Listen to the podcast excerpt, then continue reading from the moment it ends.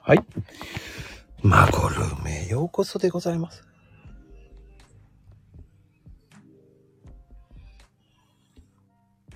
まこまこまこまこまこる。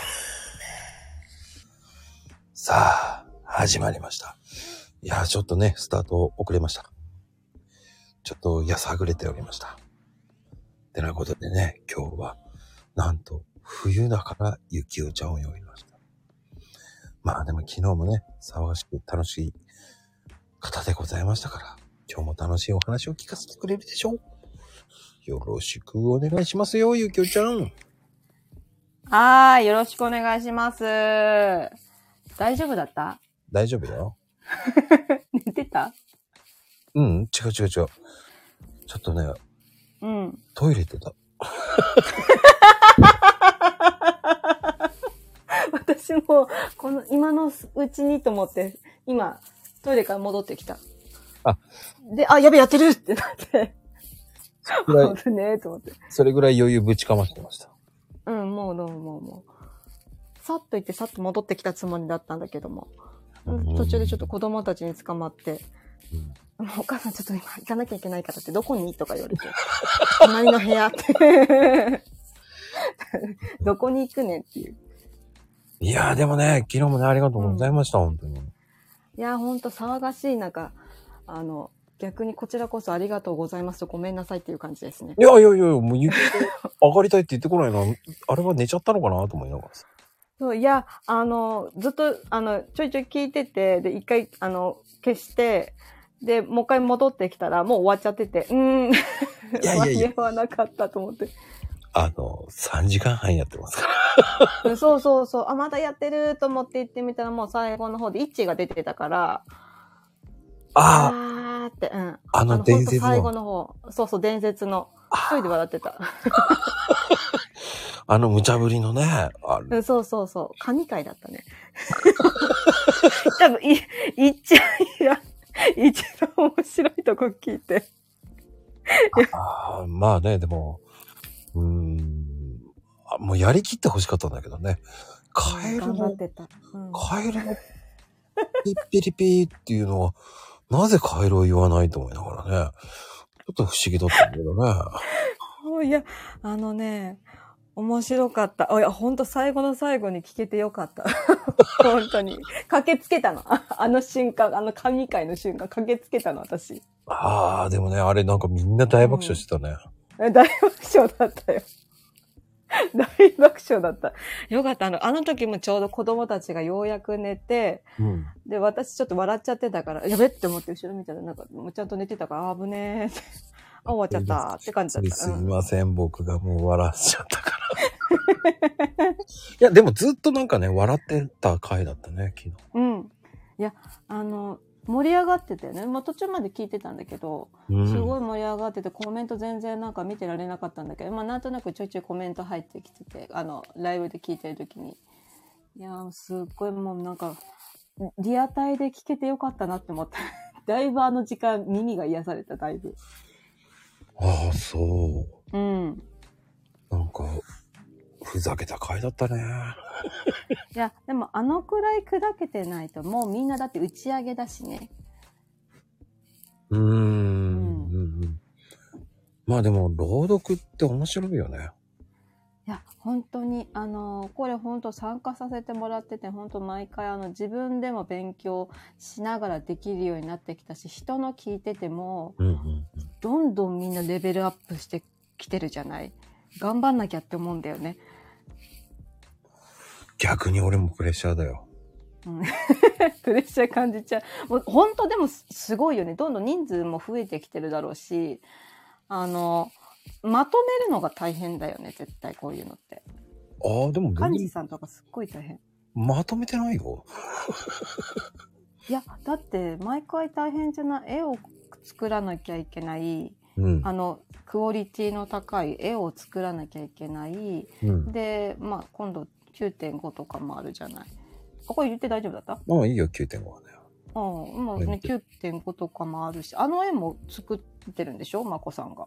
当たり前でしょ。あの、ですよ言っね。あ聞いてなかった。あのね、えーん昨日聞いてなかった人もいたのかな、あの、うん。 9のサムネとうん9.5のサムネって、うん。いつも、こう、だいたい8段とか7段、6段、うん。5うん。段、5段、4段、もう3段、もう最初からね、もうずっと2つだったんですよ。そうだ、対になってるみたいな感じだったの。 2つあってうん、いつも、うあ、こっちだな、うん。うん。聞いて、最終、もう、みんなのサムネをき、サムネ、あのー、朗読を聞いて、もう最終的にはこれだうっんて決めてたんだけど、うん。うん。今回決められなくてね。だから、そういうことなんだね。で、うんあん、でも、両極端でしょそう、あの、雰囲気がだいぶ違うじゃないうん。うんでも、あの、どっちもクオリティ高いし、あの、ほら、題材もちょっと雰囲気変えてくるじゃない次うんうのん9.5のやつとかって。 うん。これかん、毎回毎回これを考えてて、ストックなしとかでこれ毎回作ってんだとしたら、いや、もう天才じゃないそうじゃない 天才じゃないいや、すほん、私、クリエイティブな才能が一切ない人間だから、すげえ、これ、ゼロ、ゼロから作るじゃないまこさんって、この間聞いてた時にうんうん、ゼロから言ってね。たけど、そう、ゼロからじゃないゼロからこれ作るの、漫画家になれちゃうよね。漫画家になれちゃうっていうか、イラストレーターとかそういう絵の方だって全然できちゃうよね。それで毎回毎月じゃないで、まあ一枚、うんまあでもね、だいたい、だいたい最初ね、き最初聞いてて、だいたい6、7枚作るんですよ。はいはいはいはいはい。で、そっから肉付けどんどんしてって、どんどん減っていくんですよ。うんうんうんうん。で、最終的に2枚にしてるんですよ、いつも。はいはいはいはい。だから、この2枚どっちかなーって聞いて、うん。今まで、あの、第7弾、8弾までいけたのよ。うんうんうん。そっからね、9弾がね、あそこまで悩むとは思わなかったね。うんいや、あの、そうだよね。ま、無限に出続けるわけじゃないんだけど、絞り出せるっていうことだよね。うん、まあ、それどってうかな。うもんう、ひいひい言ったけどね。いや、それ、まあ、だからこそだよね。あの、絶対、その、なんか、あの、クオリティのその、なさっきから私クオリティばっかり言ってね。なんか私が全くできない人間だから、もうただただすごいなしか出てこないのよね。発想が出てこないから。その絵を描くっていう発想が出てこない。あうあ、ん。あれをか頭の中で考えて構築して形にできるっていうのがすごいなと思って。で、毎回それでまあいろんな人数の人まとめてて、あのほら、DM とかでまとめたりとかするじゃない確認とかしなきゃいけないでしょああいうのコピペとかして、みんなちゃんとあの、繋がって見れるかなとかも確認しなきゃいけないでしょあーまあね、それでね、見落とす場合もあるの よ。人間だもの。いやー、また見落としたよ。でもな、結構見てたのになと思いながらね。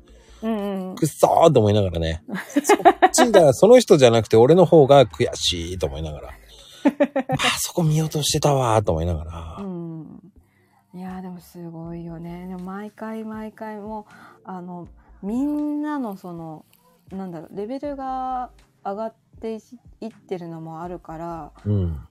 なんかずっとほら自分で赤ずきんちゃんでやってたじゃない家族の、いやー、あれは良かったよ、うん俺は。うん、いやそうねあれね 結構ね毎回ね子供たちに練習させるの一応ちゃんとね34週間ぐらい使ってやってるんだよねいや、でもそれがすごいよ。まとめられないよその中出産もやってさ。あそうね。 まあ出産やって声がちょいちょいやっぱ赤ちゃん我慢できなくて、かとかなんか入っちゃったりとかして、もうあれなん何テイクやったかわかんないけども、もう、もうこれでし、これにしようって言って出したのよ、今回。ああ。いやー本当にあこ、私よりも多分子供たちが一番頑張ってると思 う。いやー、いいよー。そしてね、ゆきおちゃんの旦那さんも出てるっていうのも、 そうなんだよね。いやー、うまいよ。そう、なんかね、今までは私が読んでるのを撮ってもらったり、子供たちの、あの、アシストとか、んあの、か、なんつうんだろう、マイクをこう向けて、はっきり声が、音が入るようにみたいなのを、あの、一生懸命やってくれてたんだけど、なんか、あの、一回その次男が、うん、なんか自分の言いたいセリフがうまく言えなくて拗ねちゃった時にあの、前回の時は、もうじゃあ俺がやるよってなんか急に。やっぱりあれ前回 そうだよね。旦那さんだそようねそ。うそう。あれと思ったの。あれ聞いてて。あれジドン君の声か、あれめちゃめちゃ凛々しい声になったぞ。急に大人になってるぞって。もう、うまいなぁと思いながら、思ってたのに聞くに聞けないじゃないなんか。そうそうそうそう。聞いちゃいけねえなと思いながら。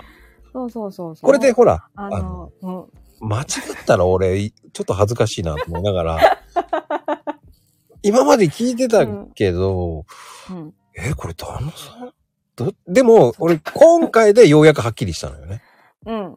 あ、これ本当に旦那さんだと思ったのね。そうそうそう。人数ちゃんと、あの、我が家が全員、ファミリーが 出て、あの、なんかやっぱコメント見てても前回、あもしかしたら私が声が出てるか、次男くんか、ちょっと微妙な人が何人かいるっぽいな、みたいなのは、なんかそん、そうなんじゃないかなと思ってたけれども、まあ、うん今回、次男がようやくこう、調子を戻して、出てきて、まあ、ファミリーってやってて、まあ、あの、パパがなんかすごい、あの、盛り上がってて、盛り上がっててって言い方良くないね。頑張ってくれて、なんかみんなでエンジン組んで、エンジンっていうか、なんか、みんな頑張れよっつって手合わせて、えいえいおーっつって、取って、いやー、いいよ。それを聞くから余計いいんだよな。 うん。でも今回でようやく俺は、あ、うん。これ旦那さんだっていうのが分かそうっそた。うそう。納得し。すったごいい声ね。うん。うん通ってたでしょ、だいぶ。い声だなーと思ったけどね。俺、もうソロでやったらと思うもんね。そうね。あの、まあ、昔、あの、演劇のなんかうん学科かなんか、いや、なんかこう、テレビ出てた人で、あの、まあ、今、ちょっとまあ似たような業種はやってるんだけれども、まあ、なんか、黙ってられないんだよね。ああいうの撮影とかなんかや、いろいろやってたりとかすると。まあまあまあまあ、楽しそうにやってくれてて、まあ、パパ出てきて今回よかったねって。評判いいよって言ったら、なんかちょっとニヤニヤし てたね。だいぶニヤニヤしてた、朝言ったら。うんいやー、ずるいわーと思ったもん。うん。 にゃーって笑って今日、元気よく人間ドック行ってくるって言ってて。よかったねって。 自分いい仲行けてって。なんかすごく良かったもうんよかったね。ん。いやー、俺個人的にはね、うん。今までの中で一番いいんじゃないと思ったもんね。いい終わり方だったああねう。んちょうどいい終わり方だったね。うん、そうそうそうそう。あの、なんだろう。あれを書いてるのは私なんだけど、あの、結構2分以内で話作るのもそうだけど、終わらせるのって結構難しいなって思って、あの、今回赤ずきんち初めてこう、今まで続いてたやつが終わる感じだったから、うんうんなんか結構終わるまでのその言葉をを作って削ったりするのも結構時間かかっちゃったしあのそもそも私はそんなにその何かを01で作れる人じゃないからすっごいあの家にある赤ずきんちゃんの絵本を見てうん最初そのまま書いたけどそれじゃダメだからちょっと文字って入れてでも文字って入れたら文字多くなっちゃうしちょっと子供たちの入れるセリフじゃなくなっちゃうしなどうしたのかなって思ったら最終的になんかパパがなんかじゃあ俺が台本書くよってもうやる気満々じゃん やる気満々じゃんもう今日だいぶ出るわねみたいなあの、でもその方が、いやでもね、あの、苦手なことをやるっていうのもまず一つだと思うんですよ。そうだね、もうあのうん、だいぶ、最初にやった、もう本当の本当に最初にやったやつよりかは、だいぶ自分でも頑張れてるなっていうのが、今回ちょっと出てきたかなっていう。あの、台本もそうなんだけど、うんうんうんうんあのうまくセリフ回しみたいなのができたかなって思ってたけど、ちょっとあの、ね、あの、もう2ヶ月のベイビーの声が入っちゃったけれども、ちょっと撮影は難しいね。いや、でもあれでいいと思うけどうな。ん。あれはあれで愛嬌でいいんじゃないあ、そうだね。うん。 そう言ってもらえるとありがたいね。いやー、あれはあれで僕は好きだったな。うんもうなんか我が家感っていうか生活感出てるよね。よ、それがひっくるめて朗読だよね。あ、ほんと。いん。や、ありがたい。頑張ったかいあったな、ほんと。もいや、う、でも本、当に頑張った。それの表現ができる朗読って俺はいいと思うん。あ、ほんう。と。ううん。ん。だって朗読っていうのは、人それぞれの考え方を持ってこうじゃなきゃいけないっていうことは俺はないと思うんだよね。うんうん。ね、方やこう、ね、こう、朗読をジャックしやがってとか言われてしまうこともあるんですよ。うん。えでもね、ー、実際にうん。うん、僕は、ね、初めてやる人も何でもいいから、うん。やれるのって朗読だと思うし、でそうなんだよね。うんでう、んあとは、それは聞かれなかったら意味がないでしょ。うん。うんだからそのために僕はやってるだけであって、うんうんそれをね、間違ってるとか言うんだったら、あんたじゃあ自分たちでイベントやってあげなよと思うんですよ。うん。うん。そう。あのね、そう、そのほ、ほんとその通りだよね。言う、言うのとやるのと全然違うし、もう横からちゃちゃ入れる人なんか全然話にならないからね、本当に。そう。で、ね、初めてやる人たちの、やってる人今回もいるけど、うん。うんそういう人たちをもう盛り上げてあげたいっていうのが分かってないよねっていうさ、うん結、局自己中しか考えてない人が多いわけだかうら。ん。そうそうそうそう。でそ、うなんだよね。本当にね、そんなや、そんなことやるんだったらい手伝ってくれよって言いたくなるし。そう。これね、ほんとそうなんだけど、なん、組織になってくると、やらない人のマイナスな意見ってすっごい大きいじゃない。たとえ一人であったとしても。言ってくる人が一人であったとね、声大きいから引っ張られる人もいるし、でも、一生懸命中で頑張ってる人たちの気持ちをすごく無限にしているの全く分かってない、やってないからだよね。 そうなんでですよ。うん、そうそう、やってない人がね、あの、手厳しい、なんか、あの、批評みたいなのが、なんか、なんつうの、ドヤ顔で言ってきたりとかすると、で、やってみてくださいっていう話なんだよね。そうなんですよ。うん。やってないのに言うなよって僕は思っちゃうんで。そうそうそうそうそだからそれをやってないのによく言えるなって思うし、その分こう初心者の初めてやった人たちとか入れてってるんだから、う。うん。僕は初心者のための朗読会のイベントだって言ってる。うん。でもこうやってね、最初から初心者でみんなやったことないっていう人たちが、うん。もう9段ぐらいまでやってて、やっぱりいいレベルだもんね。うん。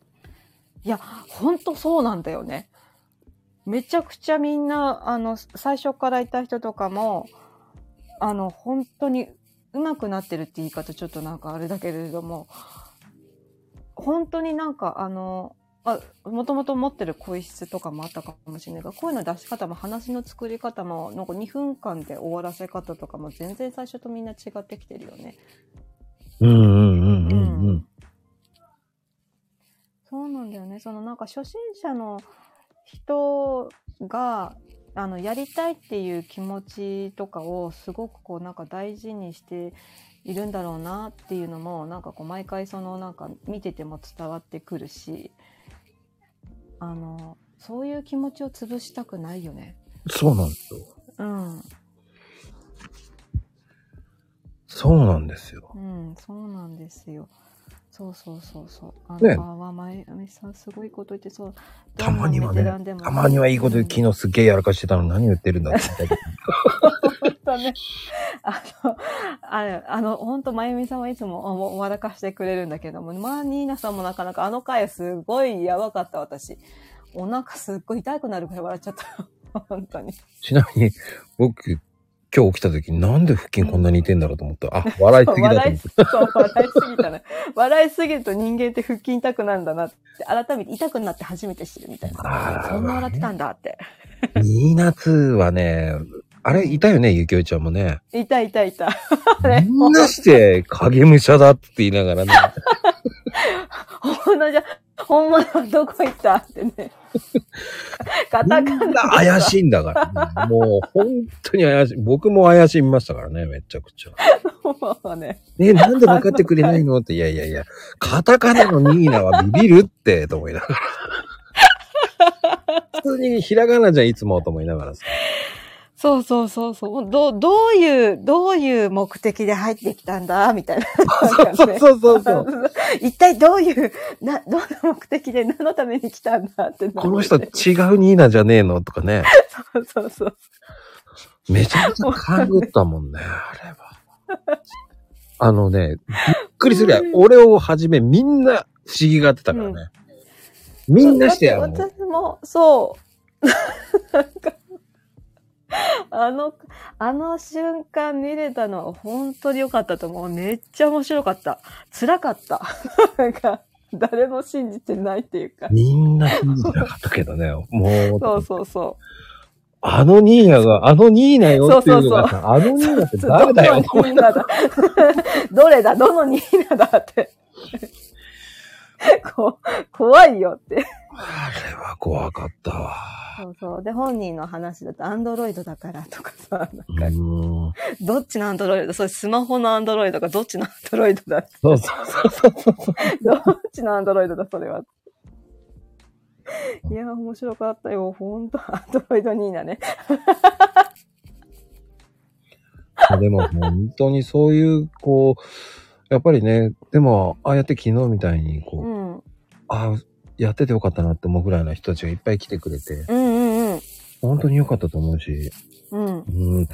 ねまた、や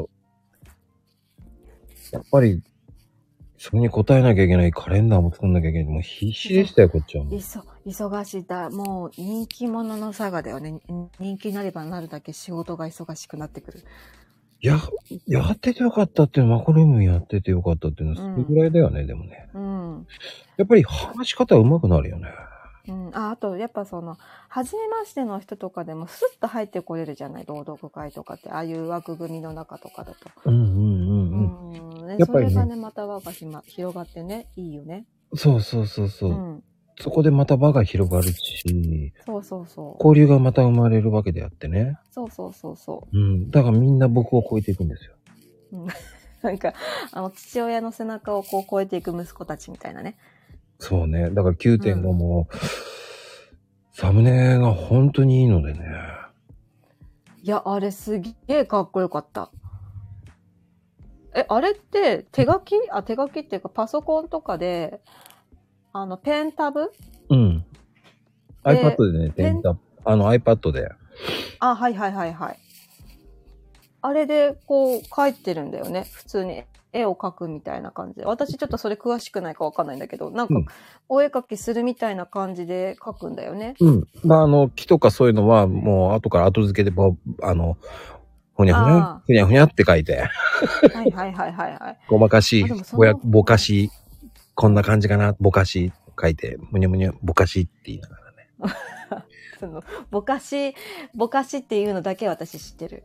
うんあの、そのボタンがあるんだよね。そうそうそう、ぼかしテクニック使ったりね、うんああじゃない、こうじゃないって。だから結局、あれって両方とも、その、うんストーリー的に両方とも行く展開なのよね。うんうんうんうん。世界観的にはその、二つのストーリーなのよね。あ前回のなるほのどねそのままのストーリーを引っ張ってるだけだから。はいはいはいはい。あの絵の中のストーリーを引っ張ってきて、あの、あの感じになるん だね。そうそうそう。うん。あれすごいよね。あの、コピーとかそういうのじゃないじゃん。もう何のモデリングも何にもなくポンって書いた感じでしょまあ、秋のイメージで、あ、の、まあ、モデルとなったのは、あの、国立記念公園ですよね。うん なるほど。あ、あーはい。はいはいはいはいはい。あ、うんうんうん。わかるわかる。あの、あの通り道。そうそうそうそうそう。うんうんうん。 わわかるわかキムる。タクとかその辺がね、歩いてるような、イチョウの並木を歩いてるようなはイメージ、いね。はいはい。あのヒーローのあの感じだよね。うん、そうそうそうそうあそのう。そういうわかるわかとるわかるとう思う。ん。ああ、ああ、うわ、これ、ああ、今、ああって今すっげえ本気で声出しちゃった。なるほどね。すごいね。で、そこから、ああなるわけだね。だああなる。それも8も一緒なのよね。あ、9も一緒なのよね。ああ、はあ、はあ。 9のやつも、そのイメージがそのまま本の上のところに橋があるでしょはいはいはいはい。あれもイチョウの、イチョウのあれなのよね。はで、あ。その先。に橋があるじゃない。うん、うん。で、あの橋を見ながら、あ、これだなって言いながらね。はあ。なんとなくわかるでしょ僕自然をわ見てかるるっよて。ちゃんと。うんそうそう。なんかこう、カメラで追いかけてって、ぐわーっとこう、奥広がっていくような感じっていうのかな。あそうそう奥そう突き進んでったら、最終的に9今の9.5のところに着くと。うんそん、うーん、そうう、ん、いや、両、だ、どっちとも、何あ、平行世界みたいな感じ。どっちのルートに行くかの選択だけだよね、簡単ああ、なるほどね。あ、に。うんそっか。で、9の方はちょっと反対側の方にあって、なるほどね。ほわどっちに行くっていう感じよね、だからー。。ほうほうほうほうほう。いや、すごいね。その発想もストーリーまで考えてるんだね。すごいね。いや、いやいやいやいや。すっげえな。いや、たまたま続いただけなんだけ どね。うん、まあ、そそのたまたまがね、すごいよね。いや、もう、あのね、本当に私ね、何にもね、そういう発想出てこないんだよね。あの、見よう見なまね、あブル日本語。み、み、み、 見よう見まね。う合ってる。見よう見まね。うん、そう、あ言えてる。うんぐらいは、一応その、なんていうの、仕事柄アンパンマンを描くとかね。うんうんうん。ドキンちゃん。書いてとか、プリキュアとか、まあ、なんとなくは書けるんだけど、あまり喜ばれないし、うすうす気づいてたけど、多分私そういう才能ないなっていうのは自分でも分かってたけど、結構、そのなんだろう、まあ自分の周りにもうゼロから自分の頭で考えたことを形にできる人とか実行に移せる人とか見てると、いや、すほんとすごいなって思う。あ私は本当にもう何も何一つ、なんか基本的に人の下にいる方が楽なタイプだから、発想が全然出てこないんだよね。ゆきおちゃん、んそれは、俺もそうだよ。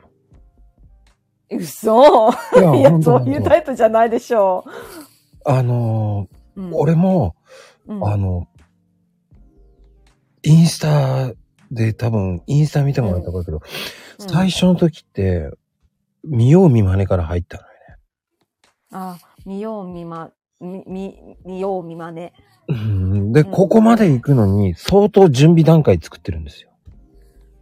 あだからあ。もう、総勢、想像、なんつったらいいんだうーんとね、だからこれ朗読会やるのにっていうのがもうちょうど1年半前だよね。だから去年の、はいはいはい。去年の6月頃から、キャンバーをふざけて作り出したのよ。うん、うん、うん、うん。これをやりたいなと思って、そのうんうんうんやるためにはサムネが作れないとダメだぞっていう。ああ、なるほどね。うあん。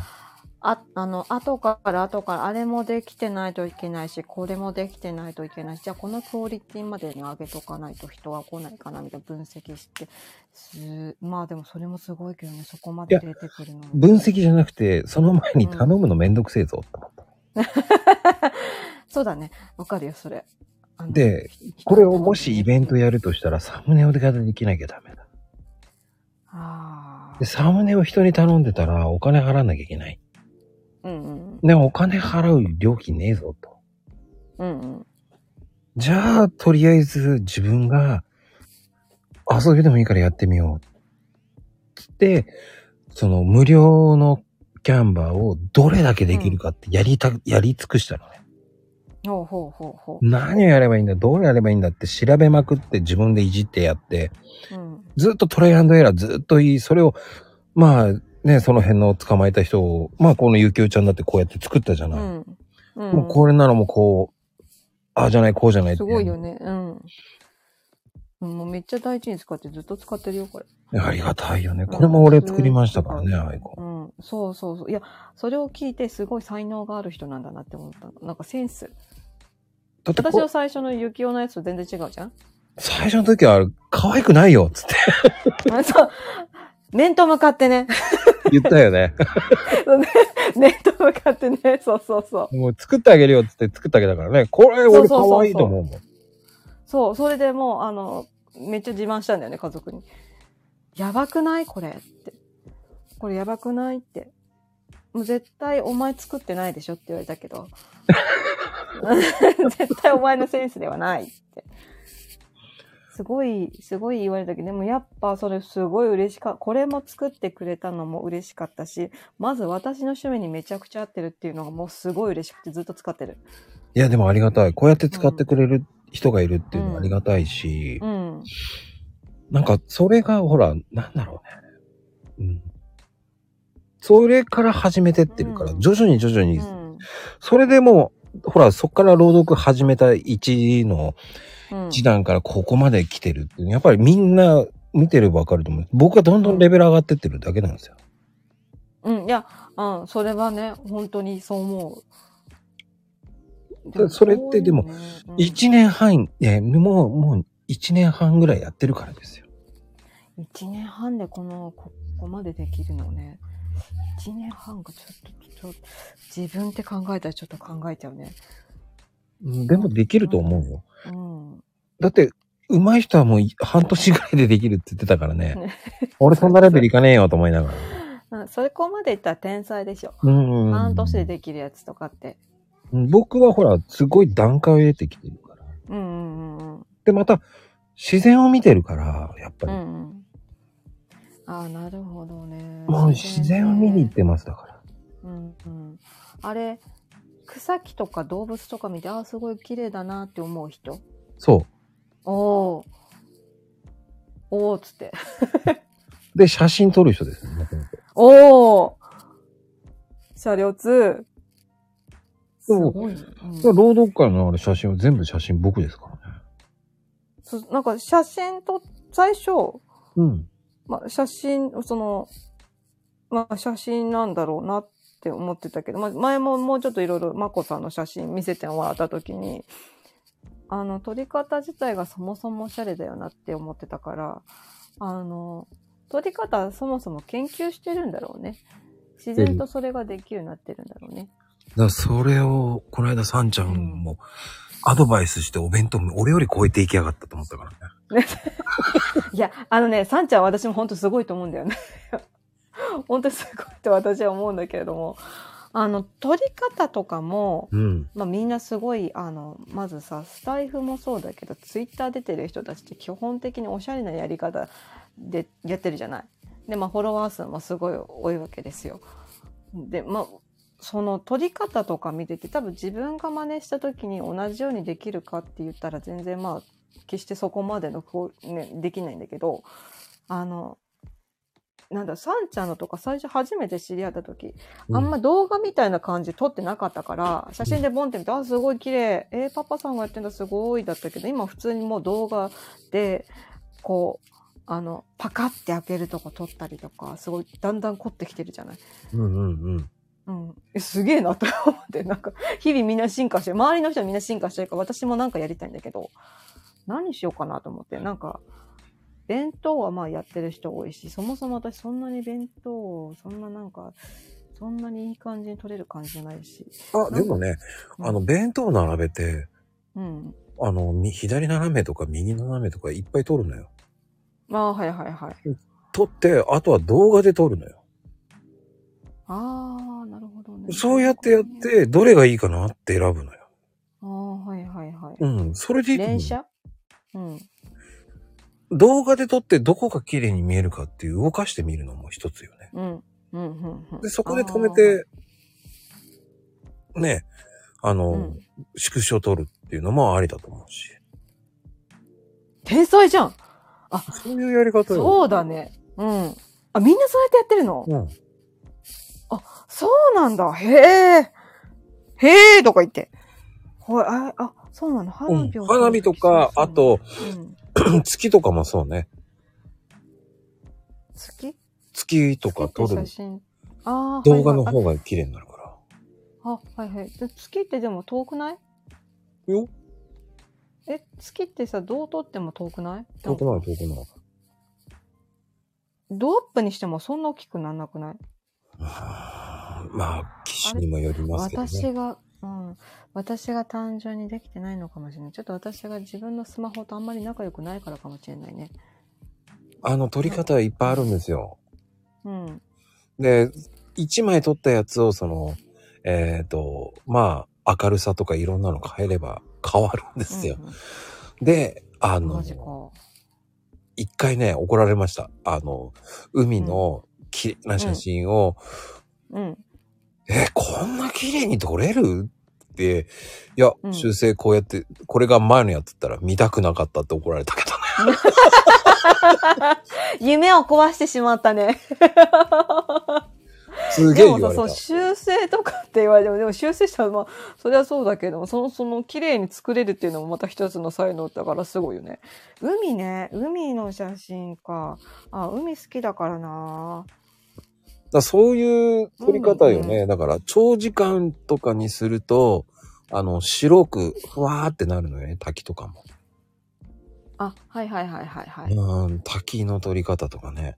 はいはいはいうん俺、この間、滝あの、ちょっとした、あの、まあ、あの、山の奥の滝を撮りに行った時は、うんえー気づいたら、普通にジャボンって、あの、川の中入 って、あ死んでこの寒い中 この寒い中水の中入っちゃった携帯もあ川に突っ込んうで、わそして滝を取るとかね。うんあそういう撮り方をしたんだね今落としちゃったのかと思った違う違う。そういうえチャポンから上げたりとか、あ滝からチャあポンって下げたりとか。はいはいはいえスマホ壊れないあ、僕防水だから。あ防水だとぼ防水だと入れて大丈夫なの、うん。まあ、あとね、テクニックあるんですよ。あの、サランラップ巻くとね、平気なんですよ。あーあビニール袋とかに入れてたりとかする人いるそうそうよそうんねなそうかお風呂で使う人とかさそうそうそう。で、あの、携帯のカメラを反対にするんですよ。皆さん、ああなるほど普通に上向きで撮っちゃうでしょうんうんだから下向きにして、そのままチャポンってやって、全体入らないようにすればいいわけですよ。充電の方が下でしょ、はいはいはいはだいからその半分ぐらはいいまで突っ込めばいいわけじゃんとか。ああうわすげえマジかあれってスマホって水に入れたらやばいんだと思ってやったことないけれどもすすごいねそれあ見たことある確かにチャポーンっていう風になんかプールとかでなんかあの撮ってる人とかでなんかジャポーンってなんか下にこう画面が水の中に入るやつだよね言ってるのってそうそう。それからほら、はいはいテクニックあるんだけど、グラスとかね。あグラスを入れて、そのまま上から下にし、チャポンってやる。はいはいはいはいはいへえやり方だよね、川でも。うん、あのなんかツイッターのなんかあのキラキラ系のやつとかあるよねシャンパン越しに撮ってるやつとかねキラキラ、あれツイッターじゃなくてね、インスタよ。あごめん間違えちゃったごめんね でもインスタも、インスタはキラキラ系が多いよね。多いねあるあるあるうんキラキラ系とかなんかあのなんなんだろうあのなんだっけあの風船とかい風船の最中から最近なんかカメラがグワーってくるやつなんか流行ってない風船いっぱい飛んでるやつとかなんかやたら流行ってないうーん、流行ってる単純に私が見てるだけかでも、いろんな撮り方があるから、なうんうんそれを見て真似することから始めるのが一番いいんだよ。なるほどね。そうね。うんうん。あの、まず綺麗にそういう風に撮れるようにするわ。で、となると、となるとだよ。うんあの、綺麗な場所を撮れ、撮れ、撮って、撮れ高がありそうなとこを探さないといけなくなるね。いや、関係ない関係で、そうなやっい。てやっていくの。関係ない関係ない。だうんって公園でもいいんじゃん。公園か。その辺の近所の公園とか、ちょっと緑がありそうな公園とかい行って撮ればいいだけだし。ああ、なあ、ああ、確かに。まあ、子供も一緒にいてね。で、葉っぱと一緒に撮るとかさ。あ、なんかあるね。カエデとかの中でね、あの、前なんかインスタで見たわ。あの、カエデ、か、カエデがひらーって落ちてきて、そこから子供たちが出てくるみたいなね。なんかみんな撮り方すごいほんと凝ってるよね。だから、あの、撮り方的にはその、ね、携帯を反対に置いて地面に立たし、置いとくじゃない。はいはいはいはい。そして子供たちがは、そっちまで走れって言って走らせればいいわけじゃん。はいはいはいはい。それだけでもた違まにう。ね、うん。見る見る。たまに、あの、ほら、新宿御苑とかでなんかそういう撮り方してる子たちいるよね。なんか、でもインスタ撮ってんだろうなーって。で子供たちを走らせるのも大事よね。あ、そうね。で、こっちまで多おいでって言って、は、は、こさしたりとか、うん、それを通り越させるとかね。あーぶつかってもいいように。。ぶつかったら、そしたら画面変えればいいんだから。はいはいはいはいはいはい。黒くしてすぐ切り替えるように繋げればいいだけだかうんうんうんうん。ら。そうやって繋げるだけでも違うからね。なるほどね。これで外出をする目的ができたね。結構ね、真実、しあら、もう日本語ができてんだ。新宿御苑。新宿御苑は結構行くから、あそこほら、花とかすごいじゃん。うん。うんそうそうそう。あの、よく行ってたな。今、今年はまだ行ってないか。あ、4月行ったっけ新宿御苑は結構綺麗だよね。そう、あのー私、全然何かを見て、うわあ、すごい綺麗っていうタイプじゃないんだけど、旦那が結構そういうの見て好きで。なんか多分私より女子力高いんだよね、きっとね。で、なんか勝手に撮ってたりとかするんだよね。私がなんかこう、ぼーっとしてても、なんか子供たちを撮ってたりとか。うんうんうん。で、なんか自分でインスタとかツイッターとかになんか上げてるのとかやってて、おーっていう声見てたけど、まあ、今度から私もなるべく撮れるようにしとこう。教えてもらえるんじゃ思い出にもなるしない、ね旦那さんも。尺だなぁ。でもさ、身近にそういう人がいるっていいと思うけどね。うん、ね、うん、そうね。まうあ、ん旦那にどうしようか な。なんか、尺だなぁ、あいつに教わるの。でも、今、新宿御苑もライトアップやってるから綺麗だけどね。あ、そうそうそうそう。なんか今度クリスマスツリーだっけうん。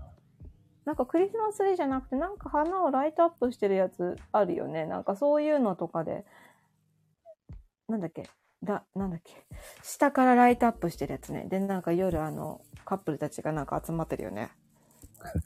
カップルたちって言わなくてもいいと思うけど。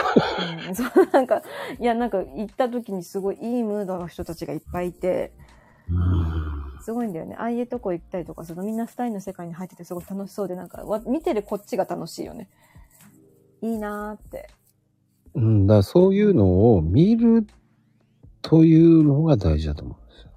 なるほどね。うん。だから見るうん。と、やっぱりいいの書けるよね。いいの浮かぶよね。あーあー。だから、その、いや、私書けないっていうんじゃなくて、その写真をどんどんいろんなの撮ればいいんだよ。じゃあ、今、普通に歩いてる道でもいいわけだよね。うんうんうん。だって今言ったところだって、それをちょっと、ほら、公園の一区画を見て、うわ、これ面白いって言って、写真撮って、それを見ながら書いてってるわけだから。ほう。一区画ね、そうね。なんか、そうみ緑が多いとこを探そう。まあ、そうい写真うを発想の展開をすればいいだけだから、うん。あとは歌を聴きながらとかね。歌ね。歌、うん歌なん、まこさんどういう系聞いてる歌もうたくさん聴いてますよ。ライブいっぱい行ってるからだよ、俺ああ、そうか、言ってたね。うん。なんか、ジャンルとか問わずにいろいろ聞いてる人なのかな、そしたら。ああ、もう問わないです。おーじゃあもうなんか、最近のなんか流行ってる人とかも結構ポンポン出てくる、名前あが。あ、出ますよ、普通。あ、すごいね、それは。え、普通じゃない いや、私、あんまりわかんないかな。あんま歌手の名前覚えられないタイプな んで。うん僕、最近好きなのはシャイトーブとか。斎藤部。知らねえか。うん。歌ちょっとどういう感じ教えない。え、な、な、 じゃあ後でググっとく、そしたら。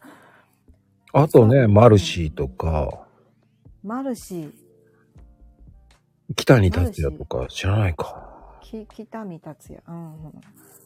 あれかなどう、どういう系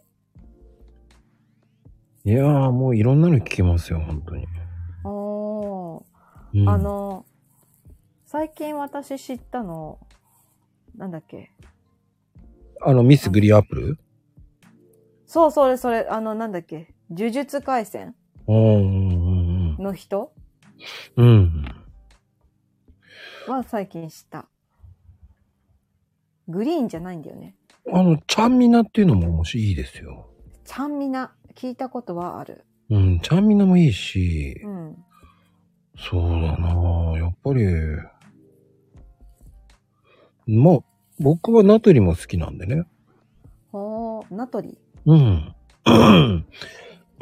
ナトリさんとかもいいですよ。ナトリ、あ、人の名前か。そう。ナトリさんね。うん。ナポ、ナポリじゃないですね。ナポリじゃないよね。ナトリさん、地名になっちゃうね。最近、あとね、今これから流行りそうな寝癖とかね。寝癖。名前なんだよね、それ。バンド名。寝癖ですよ。そのまんま、そのまんま、バンド名な ん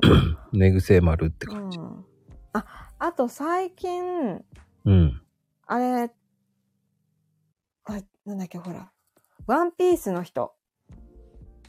うっせぇわの人。あ、アドそうそうそう。あ、アド、そう。アド、アドちゃんね。うんうんう。うんうんん。が最近知った。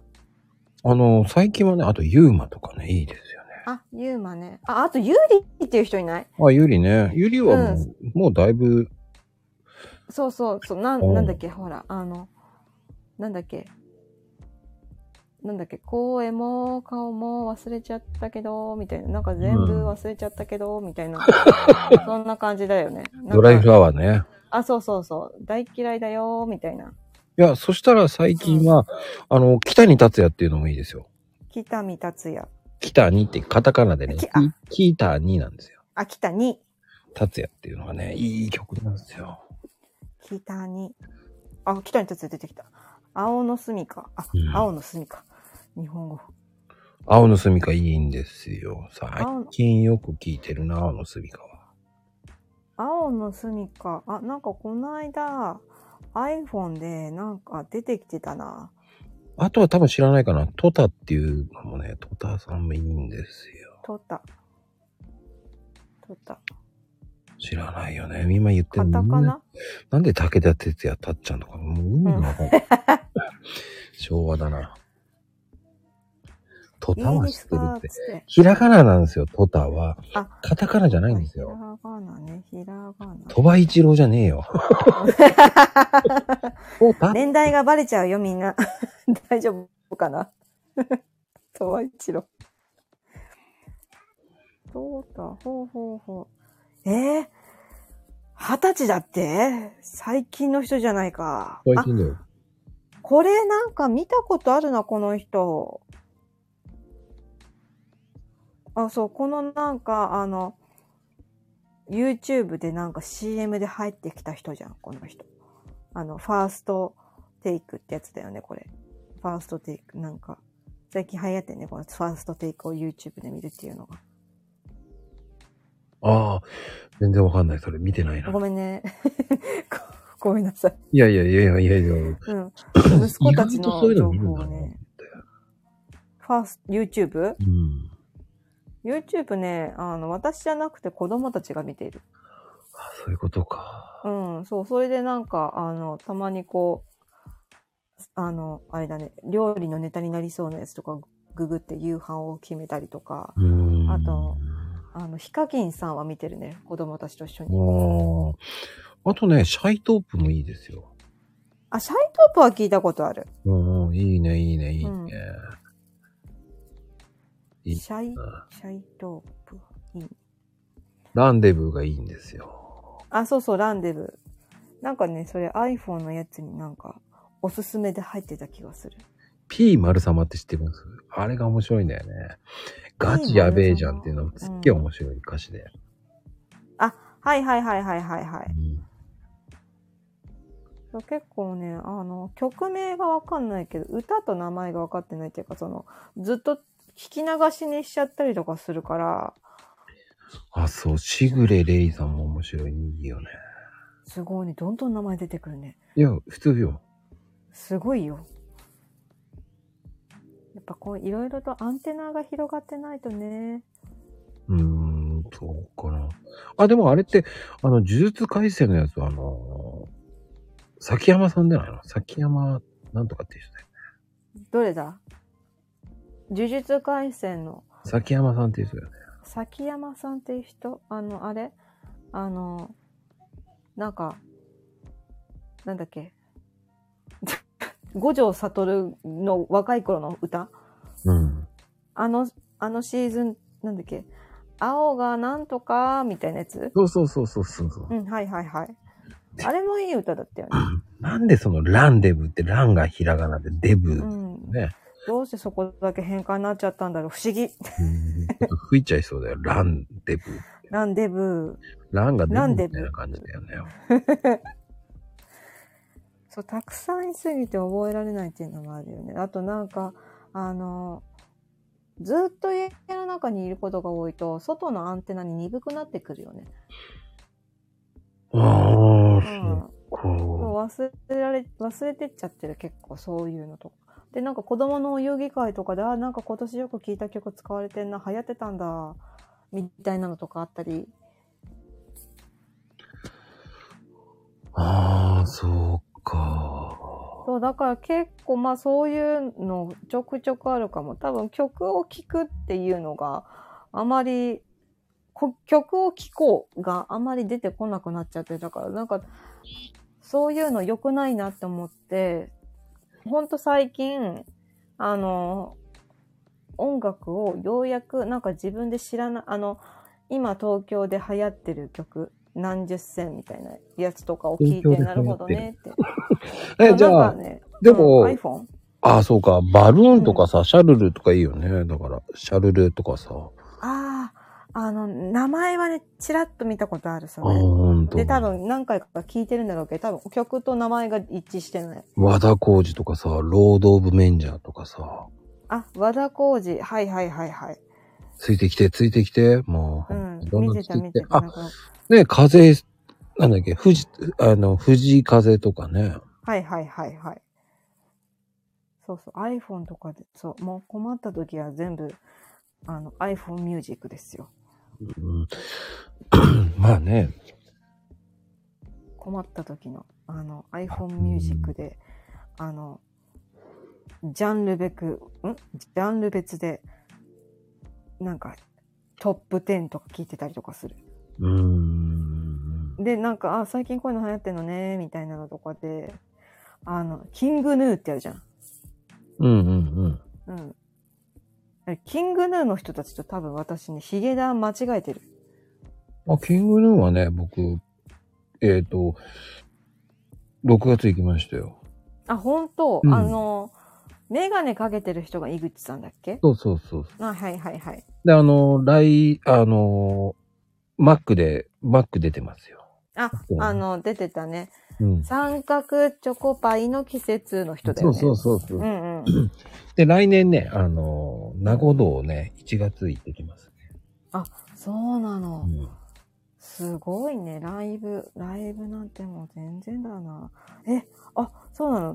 陶芸の人なの、あの人。そうそうそう。あのーすっご、結構皆さん、でも、うん。うーん、やっぱり大御所に、その後、ビーズとか、ドリカムとか、グレーとか、その、系を全員聞いちゃうと、キングヌーかすむんだよね。そうなんだ。それはそれでいいんだけど、やっぱり、サウンドの重みは違うよね。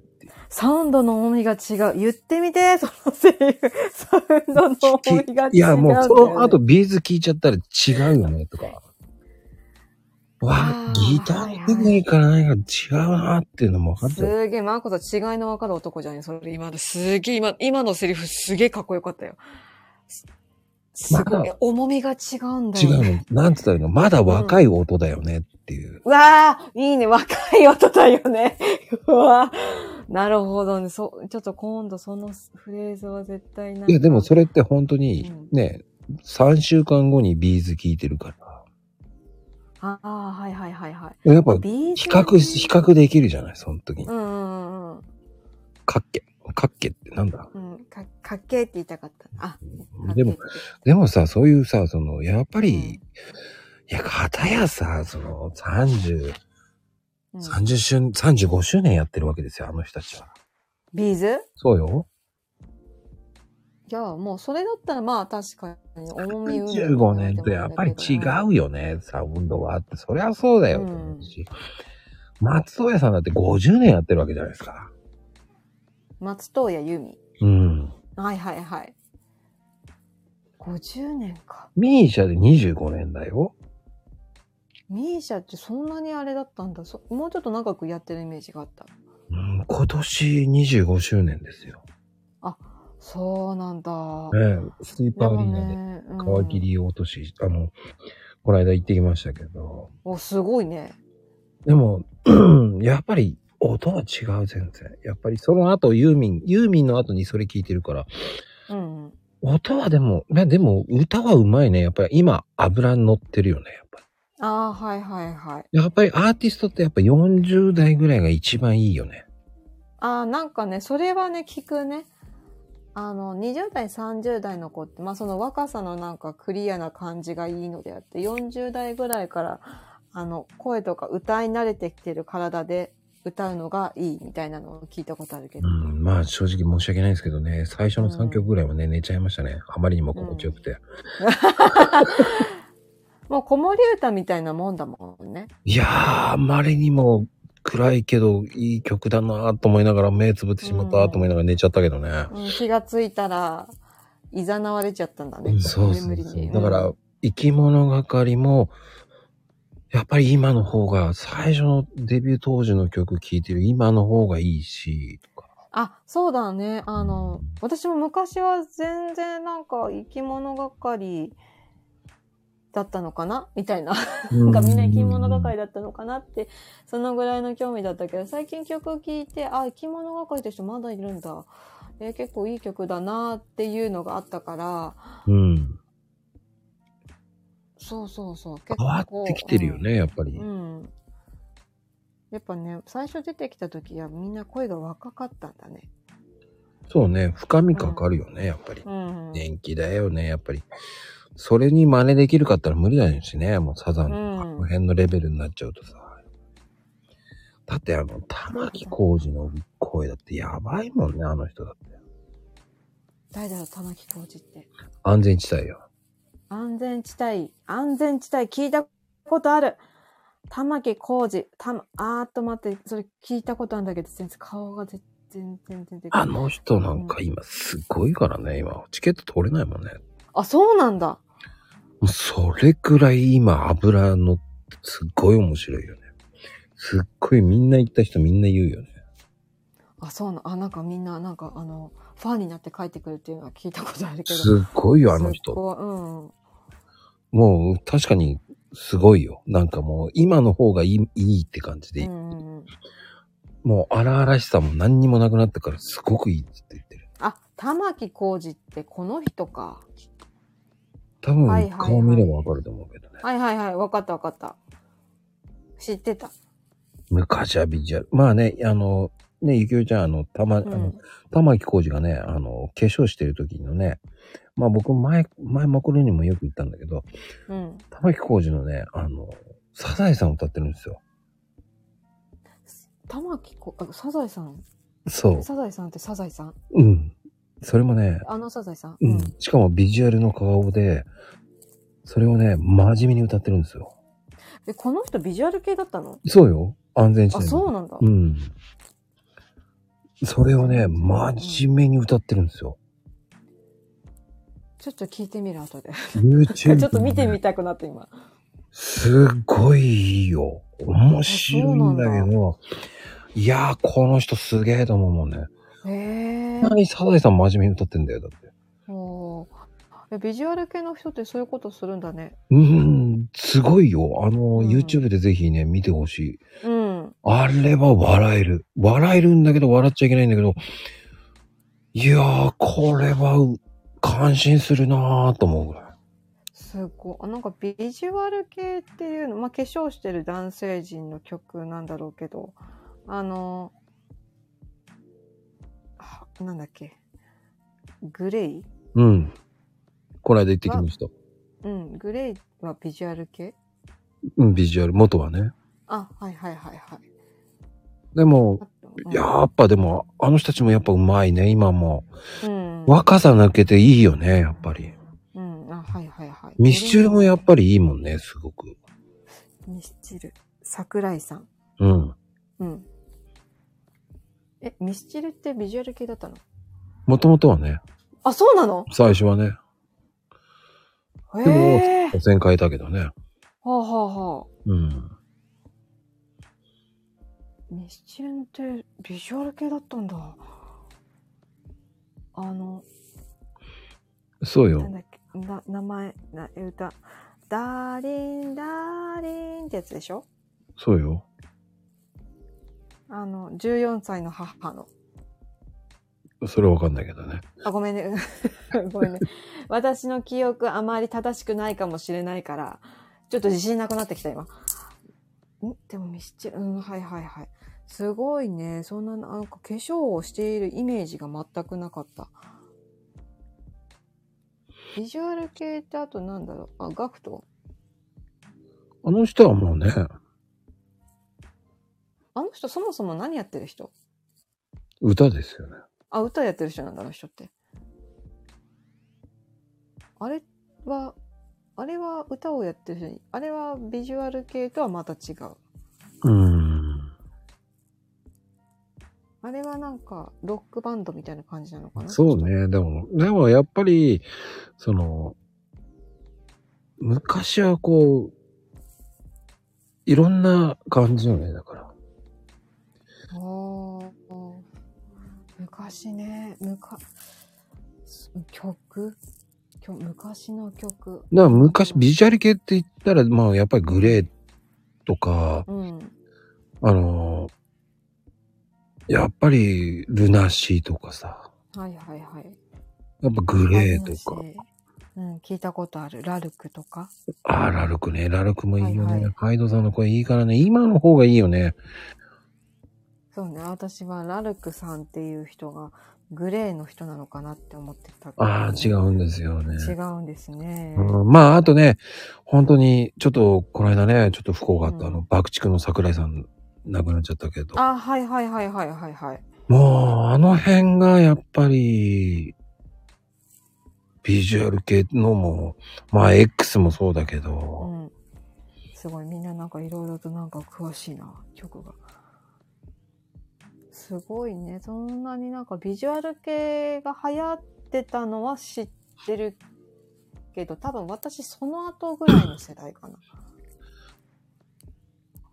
僕がね、えっ、と、子供の頃に、えー河原で、うん、あの、河村隆一がね、うん。あの、歌ってたのがびっくりしたけどね。河村隆一ってさ、あの後に、ルナシーで有名になるんだけど。はいはいはいはいはいはい、うんはい。その時に初めて見たんですよ。河原で歌ってて。はいはいはしかもあの、あの忘れもしないの、ー、あいとある川なんですけど、その川の下で、えートラックの、うん。あの、普通に4トントラックが開いて、そこでこう歌ってたんですよ。歌わせてもらいますっていう。ええなんじゃこの人たち、と思いながら、俺は、へえ、こんなとこで歌うんだと思いながら、なんかの人たち、すごい集団の、ー。うグん。ループのと、グループの人たちに呼ばれてきたって感じの、なんか、はいはいはい。歌え歌えって言われながら歌ってたけどね。はいはいはいはい。後にその人たちがね、この声聞いたことあんなと思って、あーと思って、うんうんうん。えーと思ったけどね。あのー、結構昔、うんあのトラックからいきなりなんかバンドマンが出てきて歌うってちょいちょいあったよね。うん。あ、そういうのじゃないんですよ。その、そういうのじゃなかったその、あの、デビューする前の話だから、多分歌わされただけなんだと思う。ああー、はいはいはい、はい。先輩かなんか。かにこう言われて歌わされていたような感じがしましたけど、はいはいはいはい。でもすげえななんですっげえバック激でレア来じるゃんん。だとかすごいね。なんかみんなそういう時代を得て今のプロになってるんだろうね。プロというか、その名の馳せた人になってるんだろうね。だってビーズもだってもともとはあの多摩ネットワークのバックバンドだったわけじタマネットバンド。ゃんいや TM ネットワークですよ TM ネットワーク。知らないよね TM レボリューションうんそうそうそうそうそううんうん。あ TM レボリューションじゃなくて TM ネットワークって知らないかあのバンドうんバンドっていうか小室さんがいたところですよねああ、はいはいはいはい、のはい。ゲットワイルドあーはいはいはいはい。あれ歌ってた人ですよねへえ。うん小室さん。ああ、はいはいはい。あの、小室さんだよね。あのそうです、そうです。金髪の、うーん。金髪なのか何なのかわかんないけれど。お、なんか奥さんが恵子さんでしょまあ、その前は、えー、違う方なんですけど。うんうんうんうん。なんかそのあたりの情報はなんとなく覚えてるような気がする。あ、ゲットワイルドとかってなるほどね。ほえー。すごいね。まこさんいろいろ知ってるね。そういうの。まあ単純に私がものを知らないだけだね、これ。いや、でも小室哲哉ってあの、4度、4度目ですからね、あの人も。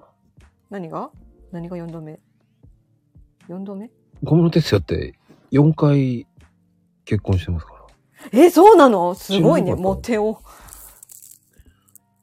デビューしたてで、あの、アイドルユニットのうん。大谷かな子さんっていう方と結婚してるんですよ。最初また離の婚、最初の奥さんは。して。ほうほうほう。まあ、才能のある男はそういうものだよね。まあ今ではそういうの絶対多分あんまり許されてないような感じはするけれども。知らないんだね、皆さんね。うん。あのー当時小室哲哉って29歳だったんですよ。へえ。で、8歳年下のその大谷さんと結婚したんですよ。わあ。なんかすごい、あの、いろいろな人と付き合ってるとか、なんだとか、結婚しただの、なんか奥さんが入院しただの、みたいな情報は、なんかテレビで見たことはあるけれども、そんな4回も結婚できる人すごいよね。うーん。一応4回ほど離婚してるんですよ、あの人ね。あええ4度目の結婚なんですよ、確か。あ、そうなんだ。うん。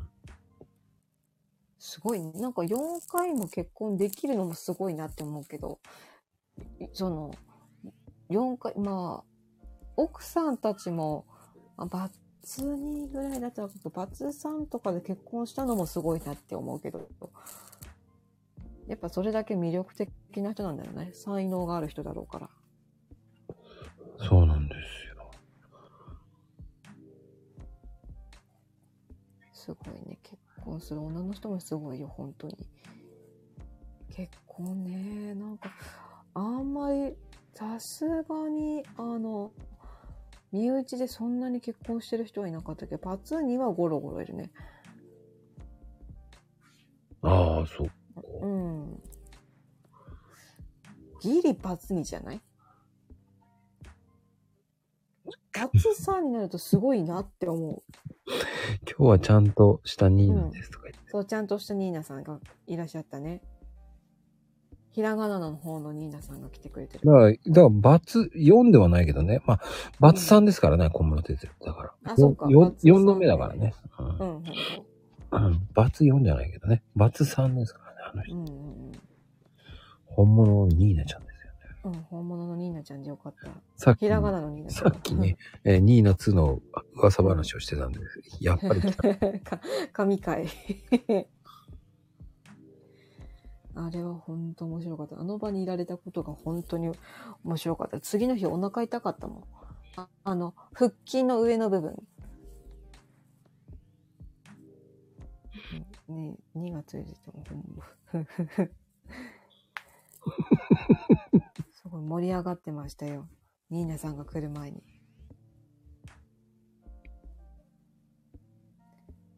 なんかあれだよねあの自分の名前とかでもそうだけどあんまり自分のこの「ゆきお」っていう名前の人はいないから、うんうんうんうん。まあ、あんまりかぶるってことはないんだけどひらなんか結構初見だと喋ったりとかしないと男の人だと思われる結構。でこのピンクのやつで「ゆきお」でああ女の人なんだなって結構分かりやすくなったかなっていう。そっか。でも面白いよね。そうやって見ると面白いよね。うん。 そうなんで、名前とかね、あの、結構、名前、これ、自分の本名をもじってる、この漢字に当ててるんだけど、そもそも私、冬生まれで、もう結構、冬にちなんだものとか、なんとなくこう、イメージってこう雪にしたんだけど1月生まれだから雪にしたんだけどよくよく考えたら私冬そんな好きじゃねえやって最近気づいて冬そんな好きじゃないんだよね、そううか。ん、そう冬まこさんどっち好きなあのどっち好きじゃないや季節だったらどの季節好き夏。夏私も夏なうんそうだな海とか好きだからまあ多分そうかなと思ってたんだけど夏とかって、あの、まあ、これは人それぞれ好みがあると思うんだけど、あの、私夏ほど外に出るタイプなんだよね。結構夏だと暑い、夏好きだけど結構、夏好きって言ってる人って意外と冷房の下でいたりとかしない多分、暑い中涼しい環境にいるのが好きな人が多いのかな。うーん。うーん。うん。結構私は日に焼けたいタイプだから結構アクティブになって、なんか海行ったりもするし、どっか外子供連れてったりもするし、あ、そうだね、夏さがね、苦手で、汗かくのが嫌っていうので、夏好きだけど、家の中にいるっていうのとか聞くと、まあ夏の楽しみ方ってひろ人それぞれだからね、あれだけれども、夏、夏の、夏の海が好きなんだけど、冬の海、ちょっと前に行った時に、あの、やっぱ海って夏に楽しむものなんだなと思って、すっごい耳ちぎれるかと思って、さ、あの、雪の、その、 雪のというか、あの、風が冷たくて。うんうんうん。うん。まこさん住んでるとこって海あるんだっけない。あ、ないんだ。うん。あの、結構ね、あの、すごいんで、私ちょっとい、田舎育ち、北海道の田舎で結構ちっちゃい子育ってたから、一回冬場実家帰った時に、あの、ユキ海好きだから連れてってあげるよって言われて、冬の海見せてあげるよって言って連れてかれたんだけど、そもそも北海道の海ってそんなに綺麗じゃないんだけれども、あの、連れてってもらって、あの、すごい、あの、なんていうの、波が荒んでるところとか超かっこいいっしょって言われてて、遠目で見る分にはいいんだけど、近寄って見に行ったらすっげえ寒くて。いや、ええやっぱ海は冬に来るもんじゃないなと思って、耳ちぎれるかと思った。やっぱね、あの、うんとね、北海道のね、あの、小樽かな小樽から走ったところだったかなちょっとね、車で走ってるからどこかまではわか、地名まではわかんないんだけれども、ちょっとそういうスペースがあるんですよ。あの、北海道の、あの、小樽から札幌に上に上がるまでの道のりで見てて、すっげえ、す、そう、桁外れに、そう、すっげえ寒かったっていうか、寒いってもんじゃない、鼻の奥ちぎれるかと思った。それは寒いだろうね。うん、そう、ゆ、雪は降ってなかったかな、の時、すごい寒くて、うん、やっぱ海って夏に来るものだなって改めて思っていやます。そりゃそうでしょ。もうね、冬の海かっこいいんだよって言って連れてってくれたいとこの意味のわかんなさね。うんかっこよ何くなんねだえろようって思うねよ。。うん、そう。かっこいいの意味がわからない。しかも、ちょっとそんな中でもサーフィンやってる人とかいるのね。うん変態だね。うん。なんか髪の毛とかバリバリになってるんだけど、冬用のなんかあるらしくてき着るやつ、なんつうの、ウィンタースポーツのなんか、サーフィンし着てる人が、してる人が着てる、なんか、ウェアでもそれ、そこまでするんだったら家でおとなしくしとけよと思って、もう その後、その人たちが上がってくるとこ見てたんだけど、ガクガクに震えてて、いや、そうでしょうって、 そんな、入るところじゃないでしょ、ここって言って。なんか、ああの波がすっごい荒んでるから、すごいサーフィンやりやすいらしいのね。私さすがにその冬の海でサーフィンやろうとは思わないけれども、すっごいあの、今年もなんかまたあの北海道帰ってこないって言われてるんだけども、ちょうど断ったんだよね、今日。また冬の海に連れて行かれると思って。いや、アホでしょ。うん、もうアホなんだよ。 ななんかね、その子やたら私を海に連れて行きたがるんだよね。多分私が海好きだっていうところから、なぜ、なぜそんなに、特によりによってこの寒い時期の海になぜ連れて行きたがるの夏に呼んでくれよっていうね。なんか、あったね。アホだなーって感じだね。あー、懐かしいね。学校へ行こうでね、あったね。うーん。あったあった、そうそうそう。そんな、ピンピンクパンサーだっけピンクパンサーじゃないな。パークマンサー。パークマンサーじゃないな。あの、冬の海良くないっていう人に限って、その、うん。失恋をイメージしてるからとか思ってると思うんですよね。失、失恋、あ、なるほど。なんかたまに出演すると海に行くっていう人いるけど。いるね。ほら、そんで、あの、なぜかユーミンのうんリフレインが呼んでるが流れるんですよ。ああ、はいはいはい。ああ、わかるわかる。でも、冬の海で一人でポツンって誰かいると大丈夫かなって思わない。なんかそのまま入っていっちゃったらどうしようかなって。ねそれはないと思う。入ってすぐに、うんもう、とてもじゃないけど入れない寒さだからね、北海道はね。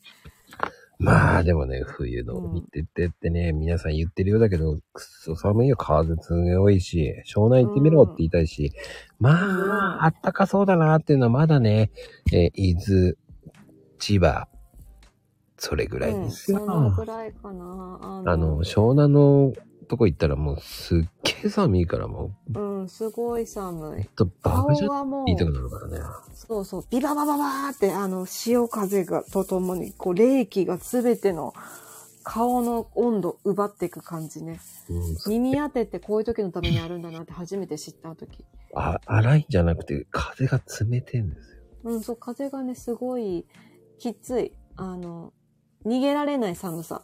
風が強いし、逃げられない寒さなんですよ。風もそうだけど。海、なんだろう、水、水分が含んでる風の冷たさってやばいのよ。あのねまあ、星は綺麗。言っときま星が綺す。それ、星が綺麗なのは今が一番綺麗なの。なんでかわかりますか空気が澄みすぎてるからです。そうですうよ。ん。余計なもやがないからですよ、水分がうない。ん、すごい綺麗だよ、確かに。そういうとこ行くなら、やっぱりだったら、山梨とか群馬行きなさいって言いたくなりましたからね。あ、群馬綺麗だね。そう、群馬。うん。すっげえ、なんもねーって。もうでも空は綺麗だよーで、こう本当に、あの、こんな星空見たことねっていうような星すっごいまたたいてるのね。びっくりする。まあ、どう考えてもゆうちゃん、あ、ゆうちゃんこんばんはだよね。あ、ゆうちゃんこんばんは。いや、どう考えても夏は消えてほしいっていうの、虫がいないからでしょうん。夏苦手なんだよね、ゆうさん。毎回夏になるとツイートの内容がね、すごいぐったりしてる。つい文字だけでぐったりしてるのが伝わってくるぐらいだから。夏無理っていう前に、うんえー今も無理じゃないのかなと思いますけどね。で、ゆうさんなんか冬だと結構ね、元気になってんで、ツイッターが。生き生きしている。 いや、買わないよ、いつも。そう。 そんなこと言われてるけど。そう、なんかね、あの何でも無理になってるからね。うん無理無理無理って。そう、冬元気ね。あの、あれ、私冬、寒がりではないんだけど、うん。なんなら今半袖短パンなんだけど、あの、結構厚着が苦手なタイプで、もこもこの服とか着てると肩凝っちゃうんだよね。え凝らないそれ重い、そう、重いじゃん。もこもこ系。なんかあの、ファーとか入ってるのあんま好きじゃないんだよね。なんか、いや、結局分厚いじゃん。ダウンじゃないのダウン着ないのうん。いや、多分私着たことない。あーダウン軽いですよ。うん、あの、あれだよね。ダン、ダン、ミシュランマンみたいなやつだよね。ああ、すごい軽いよ。あ、ほんと。ふわーだなんよ。か、なんか、冬に、あの、分厚い服を着ているのが苦手っていうか、多分、ああんまりおしゃれな感じじゃないかなっていうか、な、なぜだろう、ダウンを着ている自分がイメージできなくて、き毎年結構、薄着だったりとかする、重ね着をしてたりとか、腕まくり、基本的に腕まくりだったりとかすると、外出かけた時に一緒にいると寒々しいからなんか着てって言われるから、去年、すごい久しぶりに上着を買ったのよね。うん、冬っぽいやつ。うん。なんか自分の中で冬っぽいなと思って買ったやつは、やっぱ、ま、周りから見たらそんなになんか冬っぽくもなかったみたいで、もう一枚着てって言ってマフラーをつけるようになったんだよね。あ、ででマもフラね、ーね。うん本当に富士ちゃんも言ってるけど、ウルトラダウンは本当にあったかいよ、あれ。ウルトラライトダウン、ウルトラダウンってなんだろうウルトライライトダウンってね、ユニクロには売ってるんですよ。あれ軽くて薄いんですよ。ト。あ、そうなのウルトラどんな感じだろうーんう。汗かくかなあいや、全然あったかいです。すっげえあったかいですあ、。ほんとああったかいのめっちゃあったかい。まあ僕は、えー、まあ平均6枚着てるんでね、夏冬は。あ、こういう感じか。へえ。これユニクロなんだ。うん、いいよ、これ。最近のユニクロおしゃれだね。なんか普通にふユニクロイコール、あれだよね。みんなが着てる服みたいな感じじゃなくなってるよね。あと、ゆきおちゃんよく知らないかもしれないけど、うん。モンベルなんかもいいのよ。モンデル。モンベル。モンベル。モンベルってね、まあ、登山用のベル。やつなんですけど、はいはいはい。ああ、はいはいはいはい。うん、あれでね、そあうっですねたらしい。まあね、ほんと、あの辺はもうモンベルはね、着てる人多いよね、これ。モンベルはあったかい。軽くて。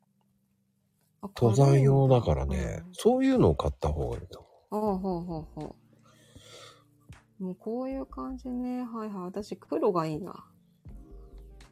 こういう感じ。うん。まあうんう。モンベルはいいですよ。うん、このぐらいだったらいいかな。でもちょっと高い。うん。高いけどシャカシャカ系そうそう、高いけど、持つ。5、6年来ても、古さはない。おー。うん、でうもんワークマンレディは、うん、やっぱり1、2年なんだよね。あ、ワークマンも結構いいよね。ワークマンのあの夏用のズボンとか結構スースーしてて気持ちいい。そうで、冬用ね、ふ安全靴のイメージが多いんだよね。だからワークマン安いんだけど、うん。なんだかんだ言ってね、意外と動きやすそうで動きやさすやすくないんだよね。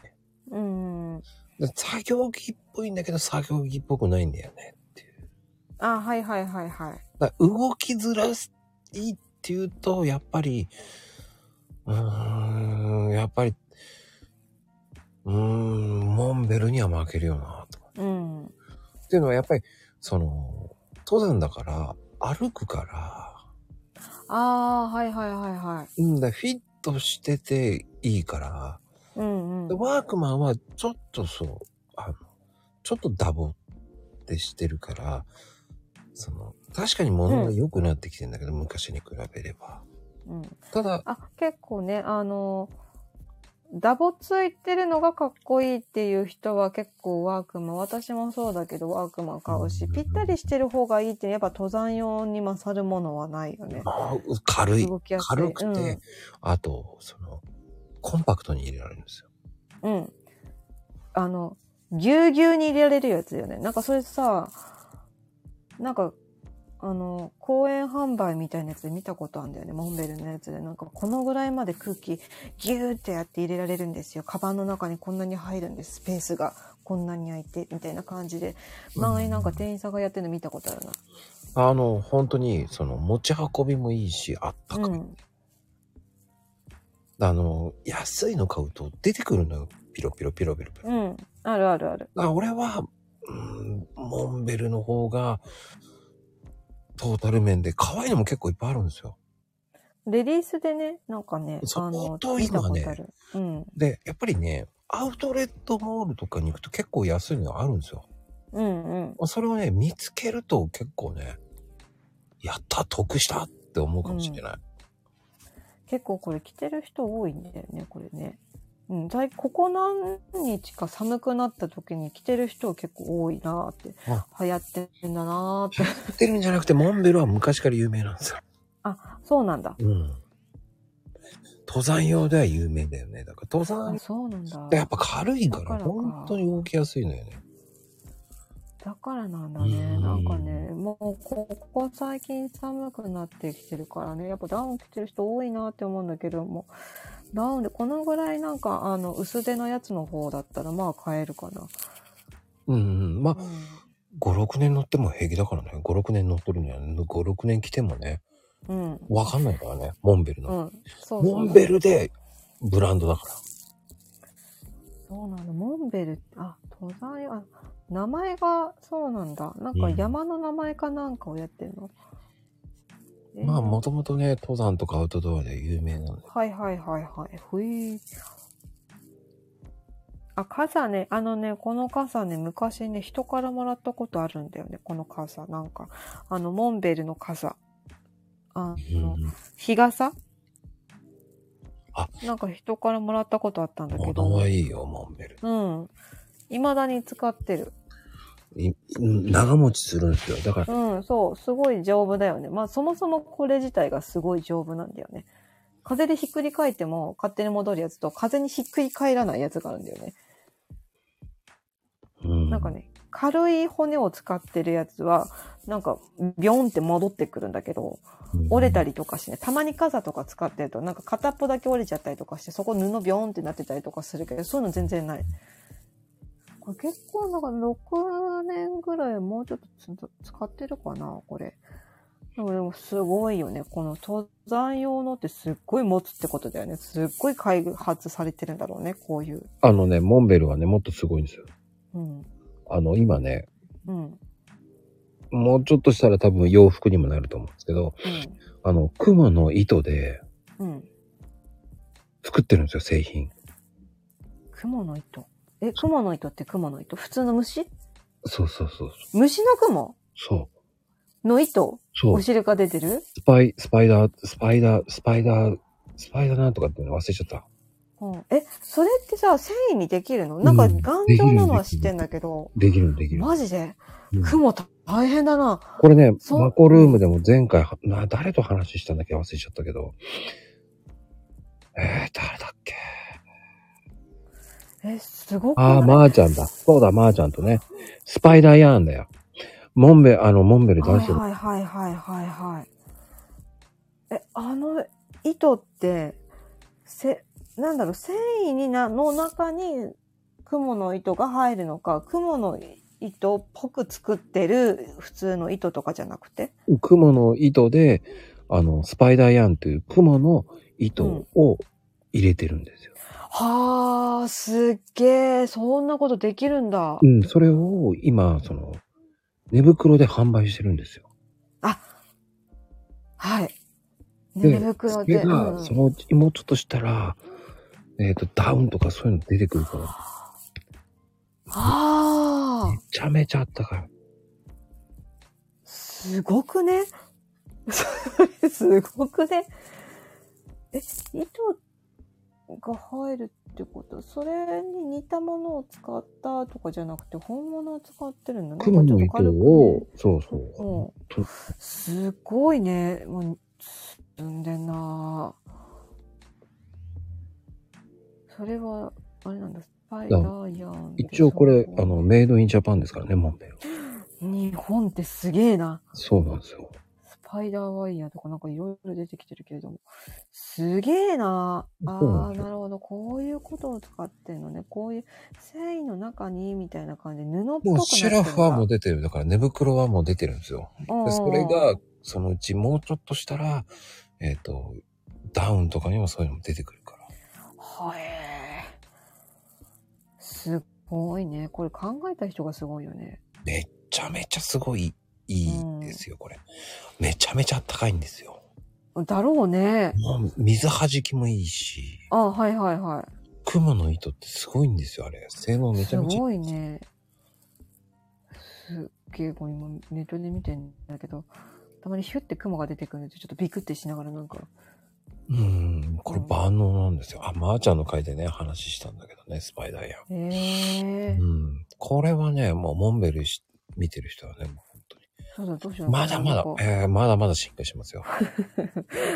そう、どうしようかな。全部スパスパイダーヤーンでできたやつにしようかな。あ寝てる時って、あ、でもそもそもあれなんだよな。私、あんま、寒いのはそんな得意じゃないけど、私今家で一人だけ薄いタイプの布団で寝てるから、多分子供たちは喜びそうだな。なんか自慢げに語れるね、こういうこと、子供の前で。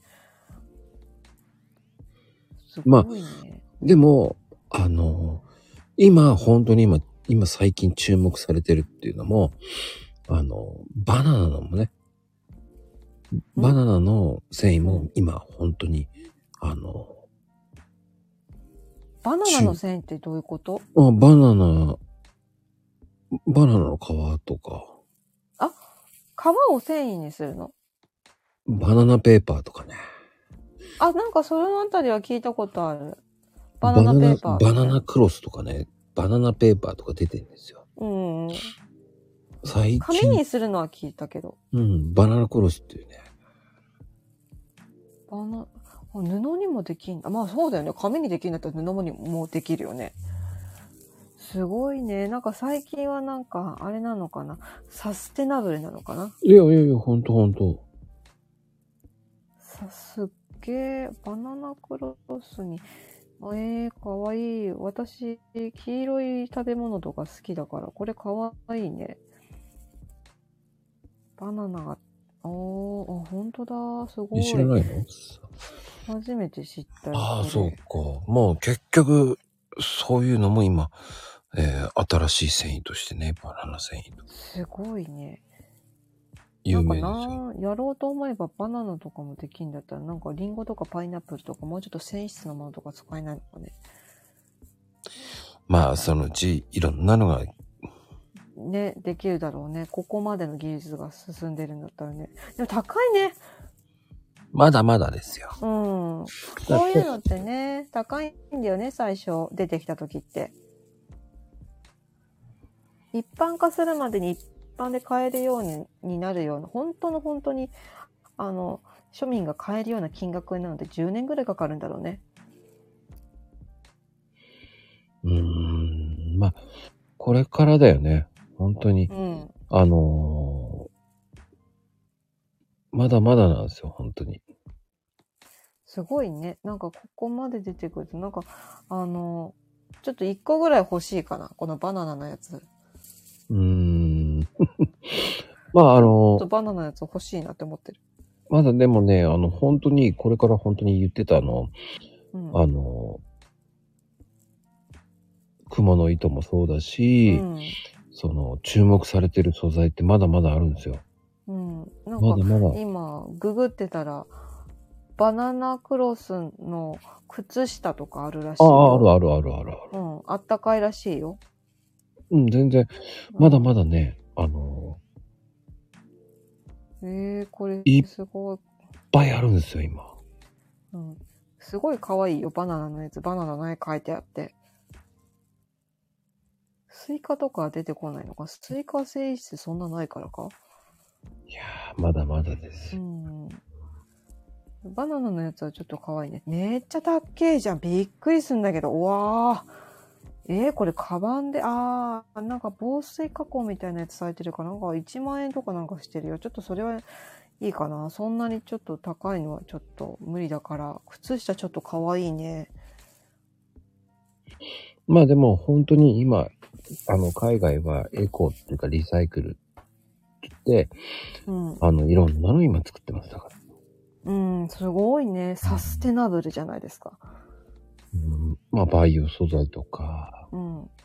やっぱり本当にどんどんどんどん今、本当に。すごいね。この間ね、なんだっけな、無印だったかどこだったか忘れたけど、うちの、あの、姉が、緑色のドラえもんを買ってきてくれて、ああ、ユニクロのね。そう、あ、ユニクロか。うん、ユニクロなんだよ。サステナブルドラえもんっていうのがあって、うん、エコーのペットボトルだかなんだかのなんかその繊維を使って、プラスチック製品だかなんだかの繊維を使って、再利用して作ってるドラえもんのやつがあったっつってなんか買ってきてくれて、うんすっげえなんか、あの、そんなものを糸にできるのもすごいよね。服の繊維とかでもいろいろあるけど、なんかね、シャカシャカしてる感じのやつもあるんだけど、それだと防水加工が作られて、その UV カットにもなるんだよ、みたいな。なんかプラスチックだかなんだかのやつで。ちょっと欲しいなと思ってたんだけど、まあでも、これからはね、本当に、まあ、あと出てくるのはアイスコットンじゃないアイスポットアイスコットン。アイスコットうん。ン冷たいのそう。アイスコットンはね、今、スイスの方のね、メーカーが、うんあの、開発してるんですけど、うん。あの、素材自体がアイスのように低温なんですよ。へえ、あ、じゃあ夏用。もうね、本当に冷たくていいんです。うんうんうん。あ、マジでちょっとなんかそれは欲しい。すごく欲しい。で、あの、シワとかそういうのつきづらくて、うん。うん。もうサラサラとした、だから結構今ね、そのスイスのなんかサテン生地みたいな感じかな。そうそなう、んもかう、シャ本当カに、シャカみたいな。あの、相当今注目浴びてるんですけど。えー、でも夏にそれで作っちゃえばね、全然いいよね。私暑がりだからそういうのあるといいな。なんかね、あの、普通の T シャツとかだと結構、あの、ムシムシしない。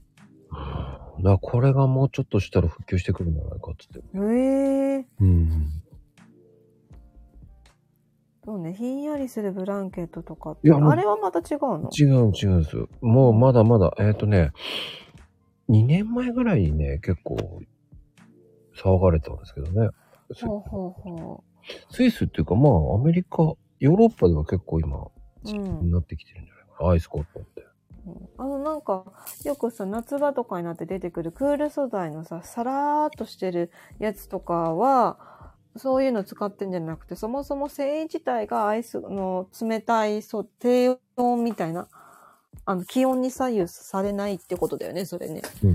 あのー小さいケバケバがあって、うん。肌に触れた時すっごい冷たく感じるって書いてあったけどね。英語で、ね。へー。なんか、それ、確かツイッターでね、やってたんだけどね。ねえ、ちうょっとんなんか欲しいかも。あ、なんか出て、アイスコットン靴下とか。うん去年からそう騒がれたんですよ。去年ほうほうほう X でね、あの、騒がれたんですよ。すげえのが出たって言って、うんうん。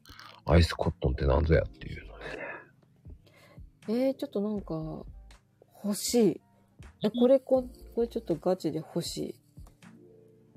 えー、T、これで T シャツとかだったらもう普通にそのまま1枚で全然問題ないよね。うん、そう、まあ、ね。仮にね、暑、あの、暑くて汗かいたとしても、生地自体が冷たかったらね、あのほら、クール素材のやつってずっと着てるとやっぱ熱持ってくるじゃん。うんうんうんうん。なんかムシムシしてくるじゃない結局でなんかちょっと移動したりとかするじゃん寝てる時とか暑くて、ああそうなんだコットンだからあの汗もすごく逃がしやすいとほうアイスコットンは今注目されてますね。